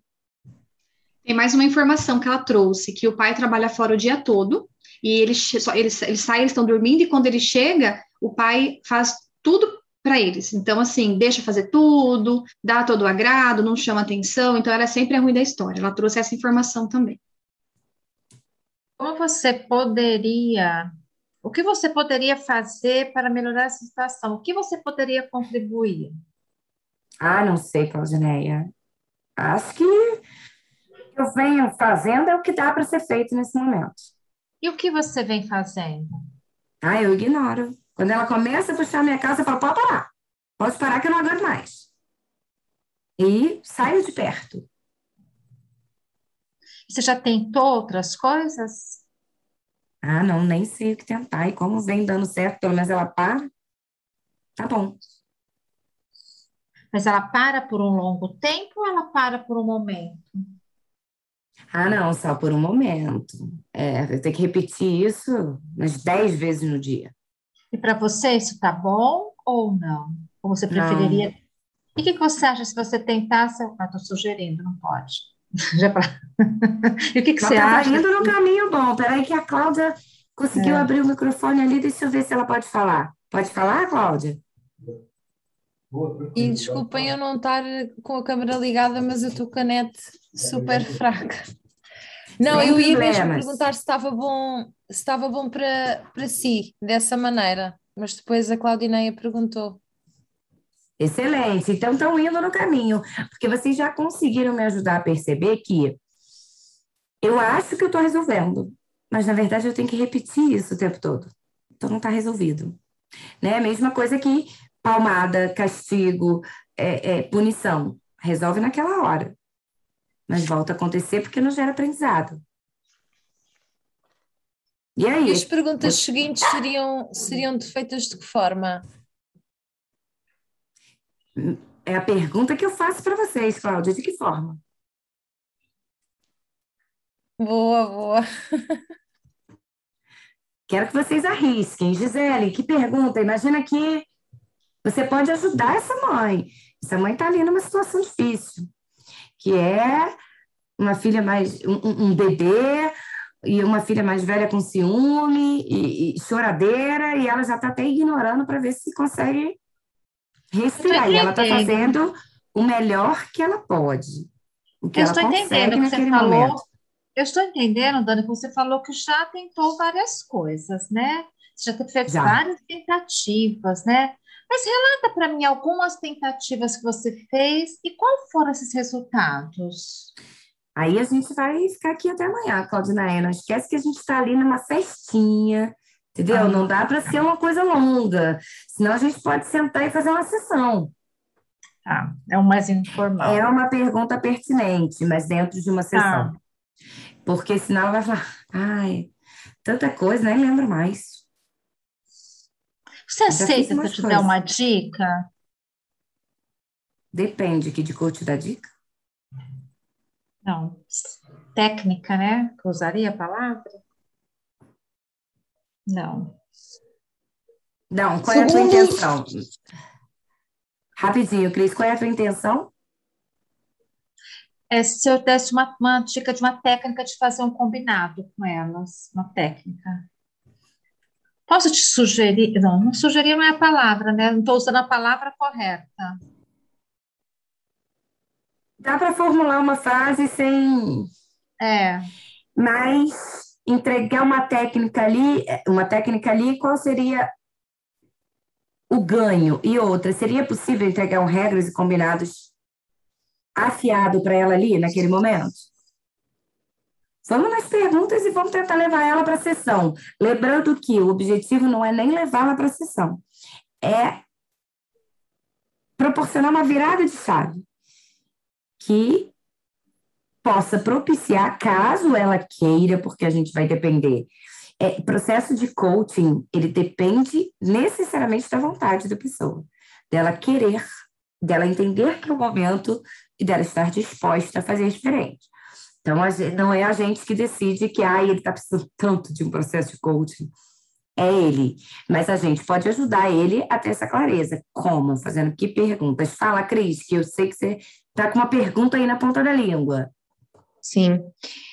Uh, existem vários estudos que comprovam que o comportamento da criança é promovido através daquilo que ela pensa, daquilo que ela sente. E pode existir alguma necessidade básica dessa criança que resulte nesse tipo de comportamento. Tu acreditas que ela tem esse tipo de comportamentos em outras situações para além dos ciúmes com a irmã?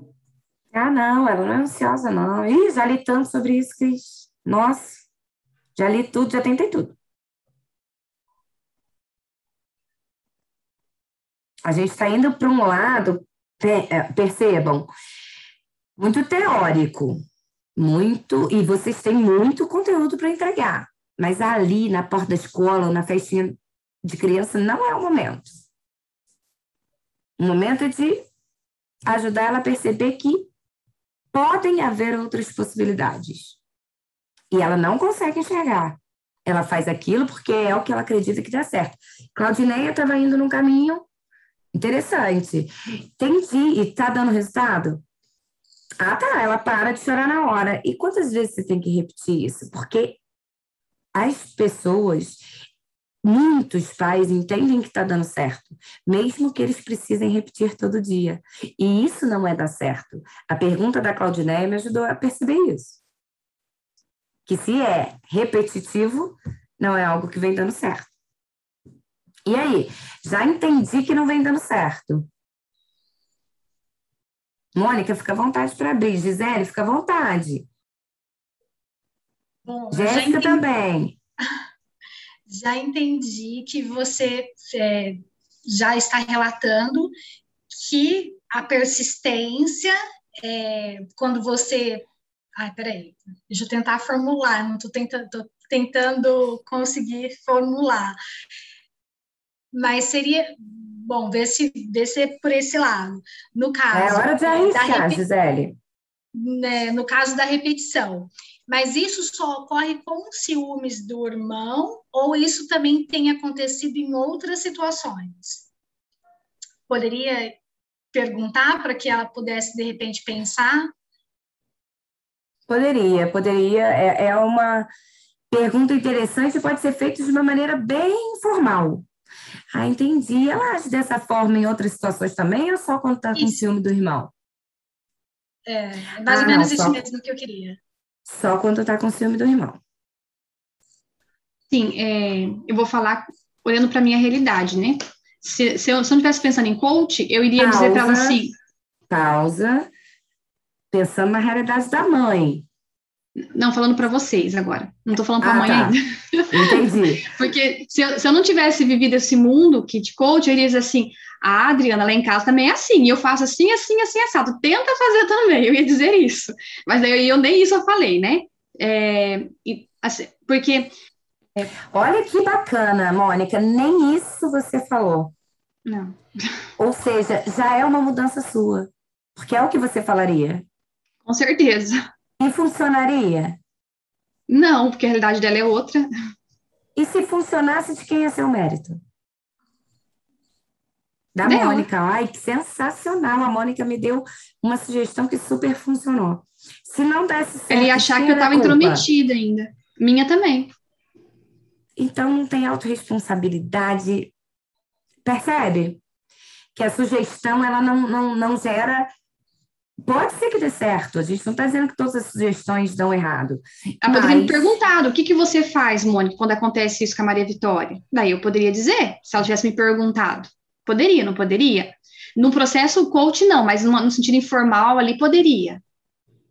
Ou não, Cara, Poderia, Mônica, você pode tudo, mas você podia aproveitar essa pergunta. Você poderia aproveitar essa pergunta e manter a sua abordagem aqui de coach que você tem usado o tempo todo. Você compartilhar com ela o que você faz em casa. vai ajudar? Acredito que não. Se você. O que você poderia falar que poderia ajudar? Então vamos lá. E é a última você pergunta, gente, para a gente encerrar. Porque, Faz porque eu dizer assim, Ah, não. O que, que você faz na sua casa? Você está perguntando para mim. Tô. Porque Ah, eu tô sim. desesperada, Mônica. O que, que você faz na sua casa quando eles têm ciúmes um do outro? Eu acho que eu iria, eu iria, eu iria responder que eu envolvo a mais velha nos cuidados com o mais novo, para ela se sentir parte do processo. Entendi. Então, ótimo. Se funcionar, gente, a Mônica é incrível. Se não se funcionar, cara, a ouvisse a Mônica não sabe filha? nada, né? É, ou seja, eu não tenho capacidade de resolver sozinho o que é melhor para mim mesmo. Você entende que você está me dizendo isso indiretamente? Uhum. Ainda que eu esteja perguntando. Uhum. Ah, então, então quer dizer, com você dá certo, comigo não tá. Você é melhor, você, né? Pode vir um monte de julgamento também, E né? principalmente, eu não tenho capacidade de saber o que é melhor para a minha família. E a gente, como Kid Coach, acredita que todo mundo sabe. Eles só não conseguem enxergar naquele momento. Uhum. Fala, Claudineia. Ô, Dani, você já tentou várias coisas, né? Você me disse. E que são coisas que têm resultados promissórios. E se você tentasse ouvir um pouco a sua filha? Sugestão. É... Tá. Cris está com o microfone aberto. Quer trazer alguma contribuição, Cris? Não, não, não. Tá, desculpa, que eu vi o microfone aberto, fiquei na dúvida. Vamos lá, gente. A Jéssica trouxe uma contribuição aí no chat, Dani. Lê para mim, Si, por favor. Como você gostaria que fosse de diferente do que você tem hoje? Excelente, muito bom. Ou seja, já trouxe tudo que eu estou vivendo hoje.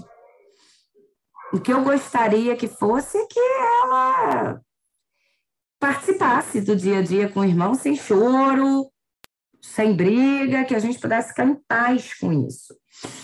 Agora, quando eu pergunto, e gente, os pais nos procuram achando que a gente vai dar as respostas a eles.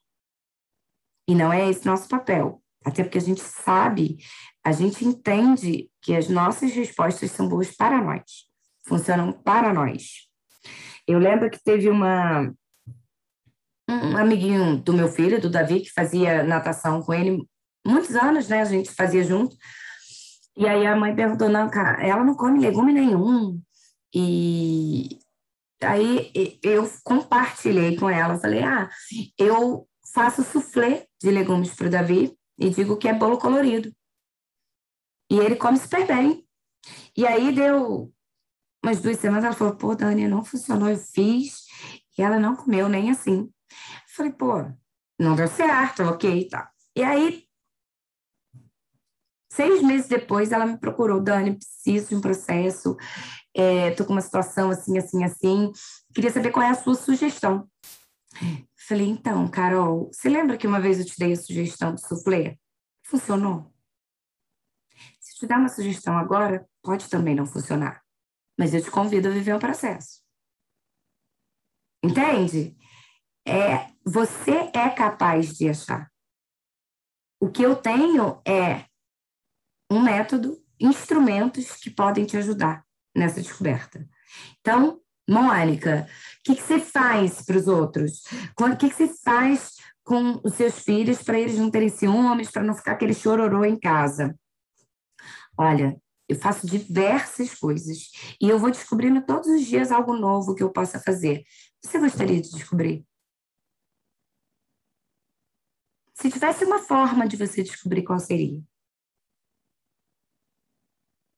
Percebe? É ajudar ela a entender que ela pode e ainda que você pode ajudá-la a descobrir o próprio potencial que ela já tem. Então, é deixar claro para a mãe, para o pai, que eles têm, que eles podem descobrir o que vai funcionar na casa deles. Até porque, gente, a gente faz processo parental que a gente nunca viu a criança e que a gente nunca vê a criança. E os resultados são incríveis. Porque é a transformação dos pais que vai pro proporcionar uma transformação no sistema como um todo. Ficou claro, gente? Ficou claro, Mônica? Se você não está confortável para agendar o primeiro atendimento, faça uma intervenção com essa mãe pelo WhatsApp. Faça através de boas perguntas. Pergunta como é que tá. Pô, você compartilhou comigo aquela situação. Como é que tá?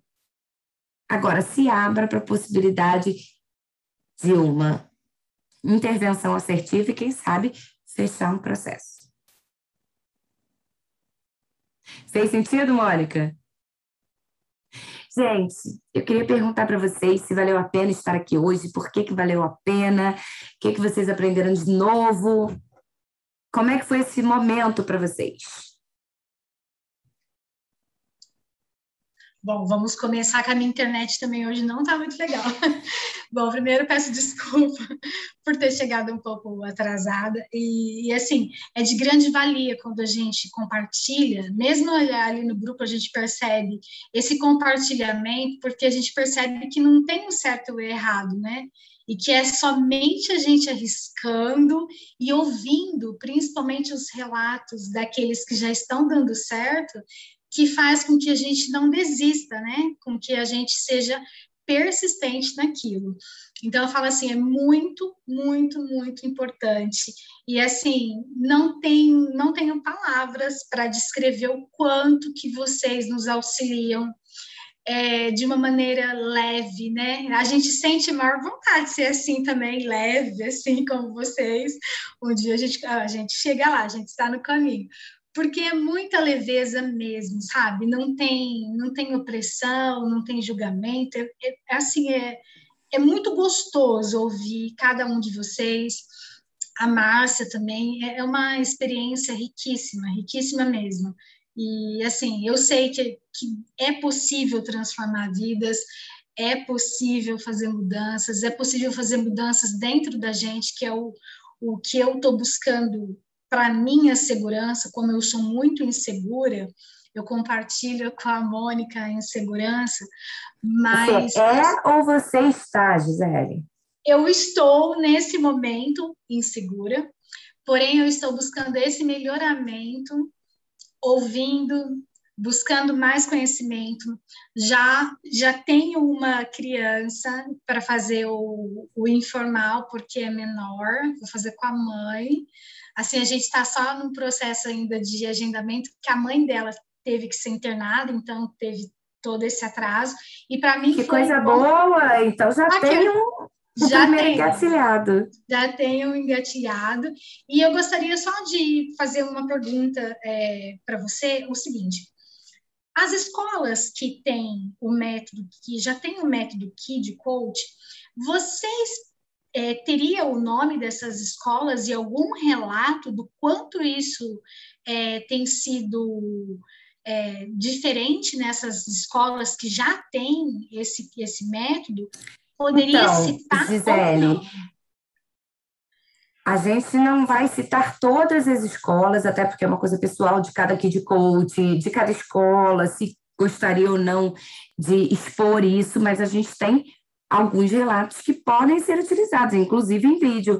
Tem o vídeo da Tereza, que implementou na própria escola, que é super atual, as pessoas estão de máscara, então dá para ver que é algo que proporcionou transformação, inclusive num cenário de pandemia, que é um cenário muito mais delicado, principalmente para as escolas que tiveram perda de alunos. É, para os professores que tiveram que se reinventar de uma forma abrupta, assim, né? De repente.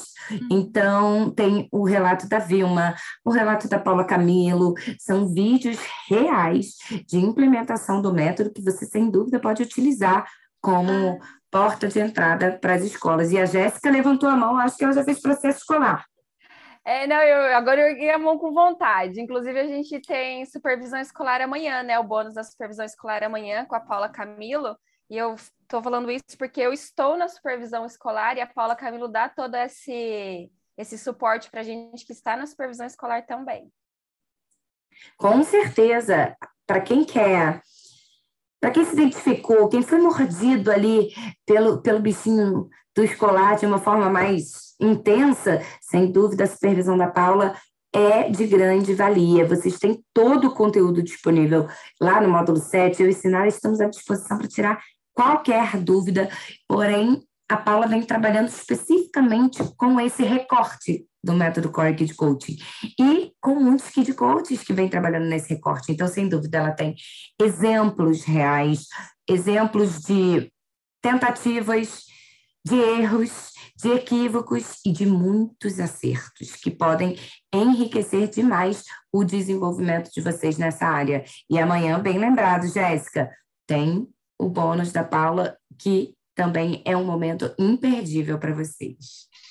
E isso vai estar disponível para nós? O quê? Esse, esse bônus da. É para vocês assistirem amanhã. É uma aula assim ah, como essa. Então. Ai, que bacana! Gente, vale a pena salvar a agenda. É, eu e Sinara vamos colocar hoje de novo.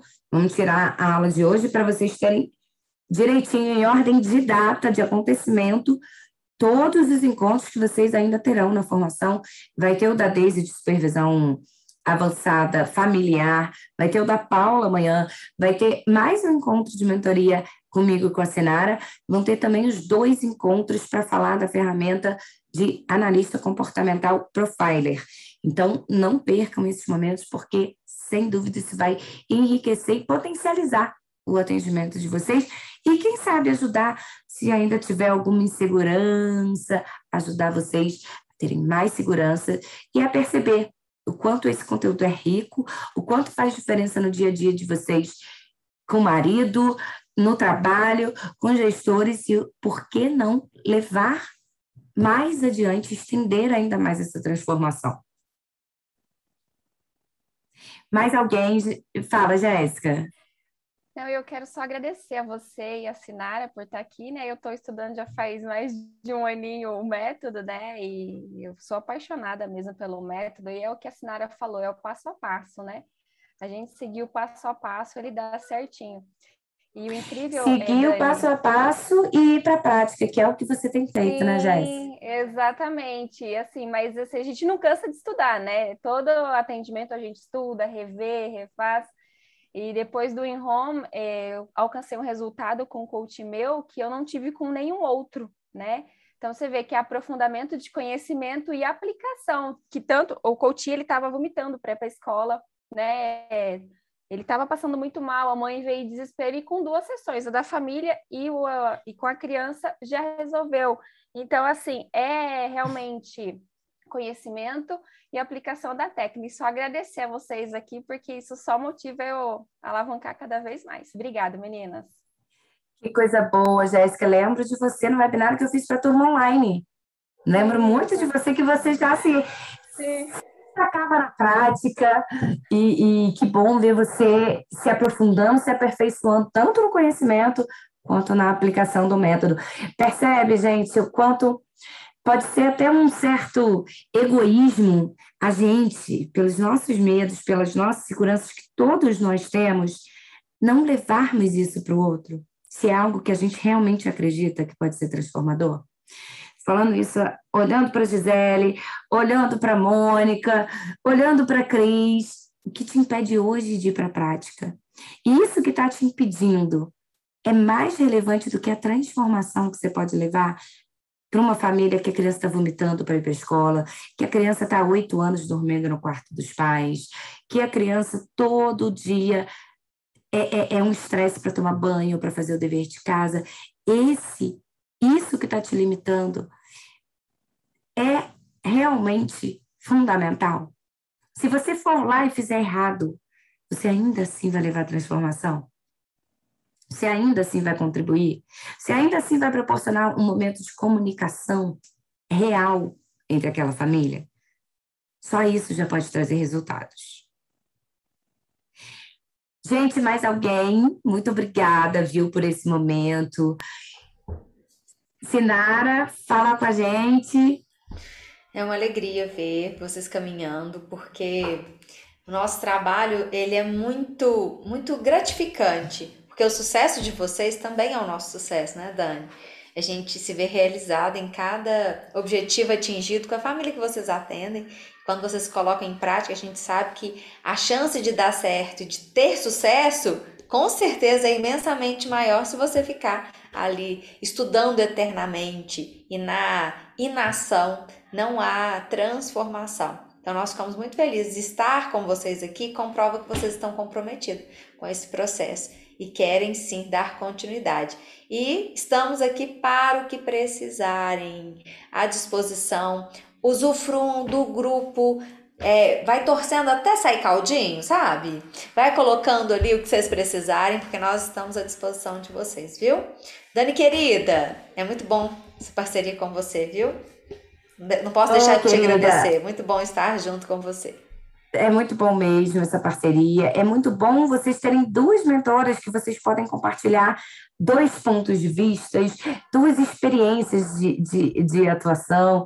Então, é muito boa essa parceria para nós duas e para todos vocês, com certeza. E o que a senhora falou é super verdade. É legal que quando vocês compartilham com a gente um primeiro atendimento, é, uma construção de um objetivo SMART, a gente fica na expectativa de ver como será o restante do processo. E cada vez que vocês têm uma conquista, cada vez que vocês ajudam essa família, essa escola a ter uma conquista, é como se essa conquista fosse um pouquinho nossa também.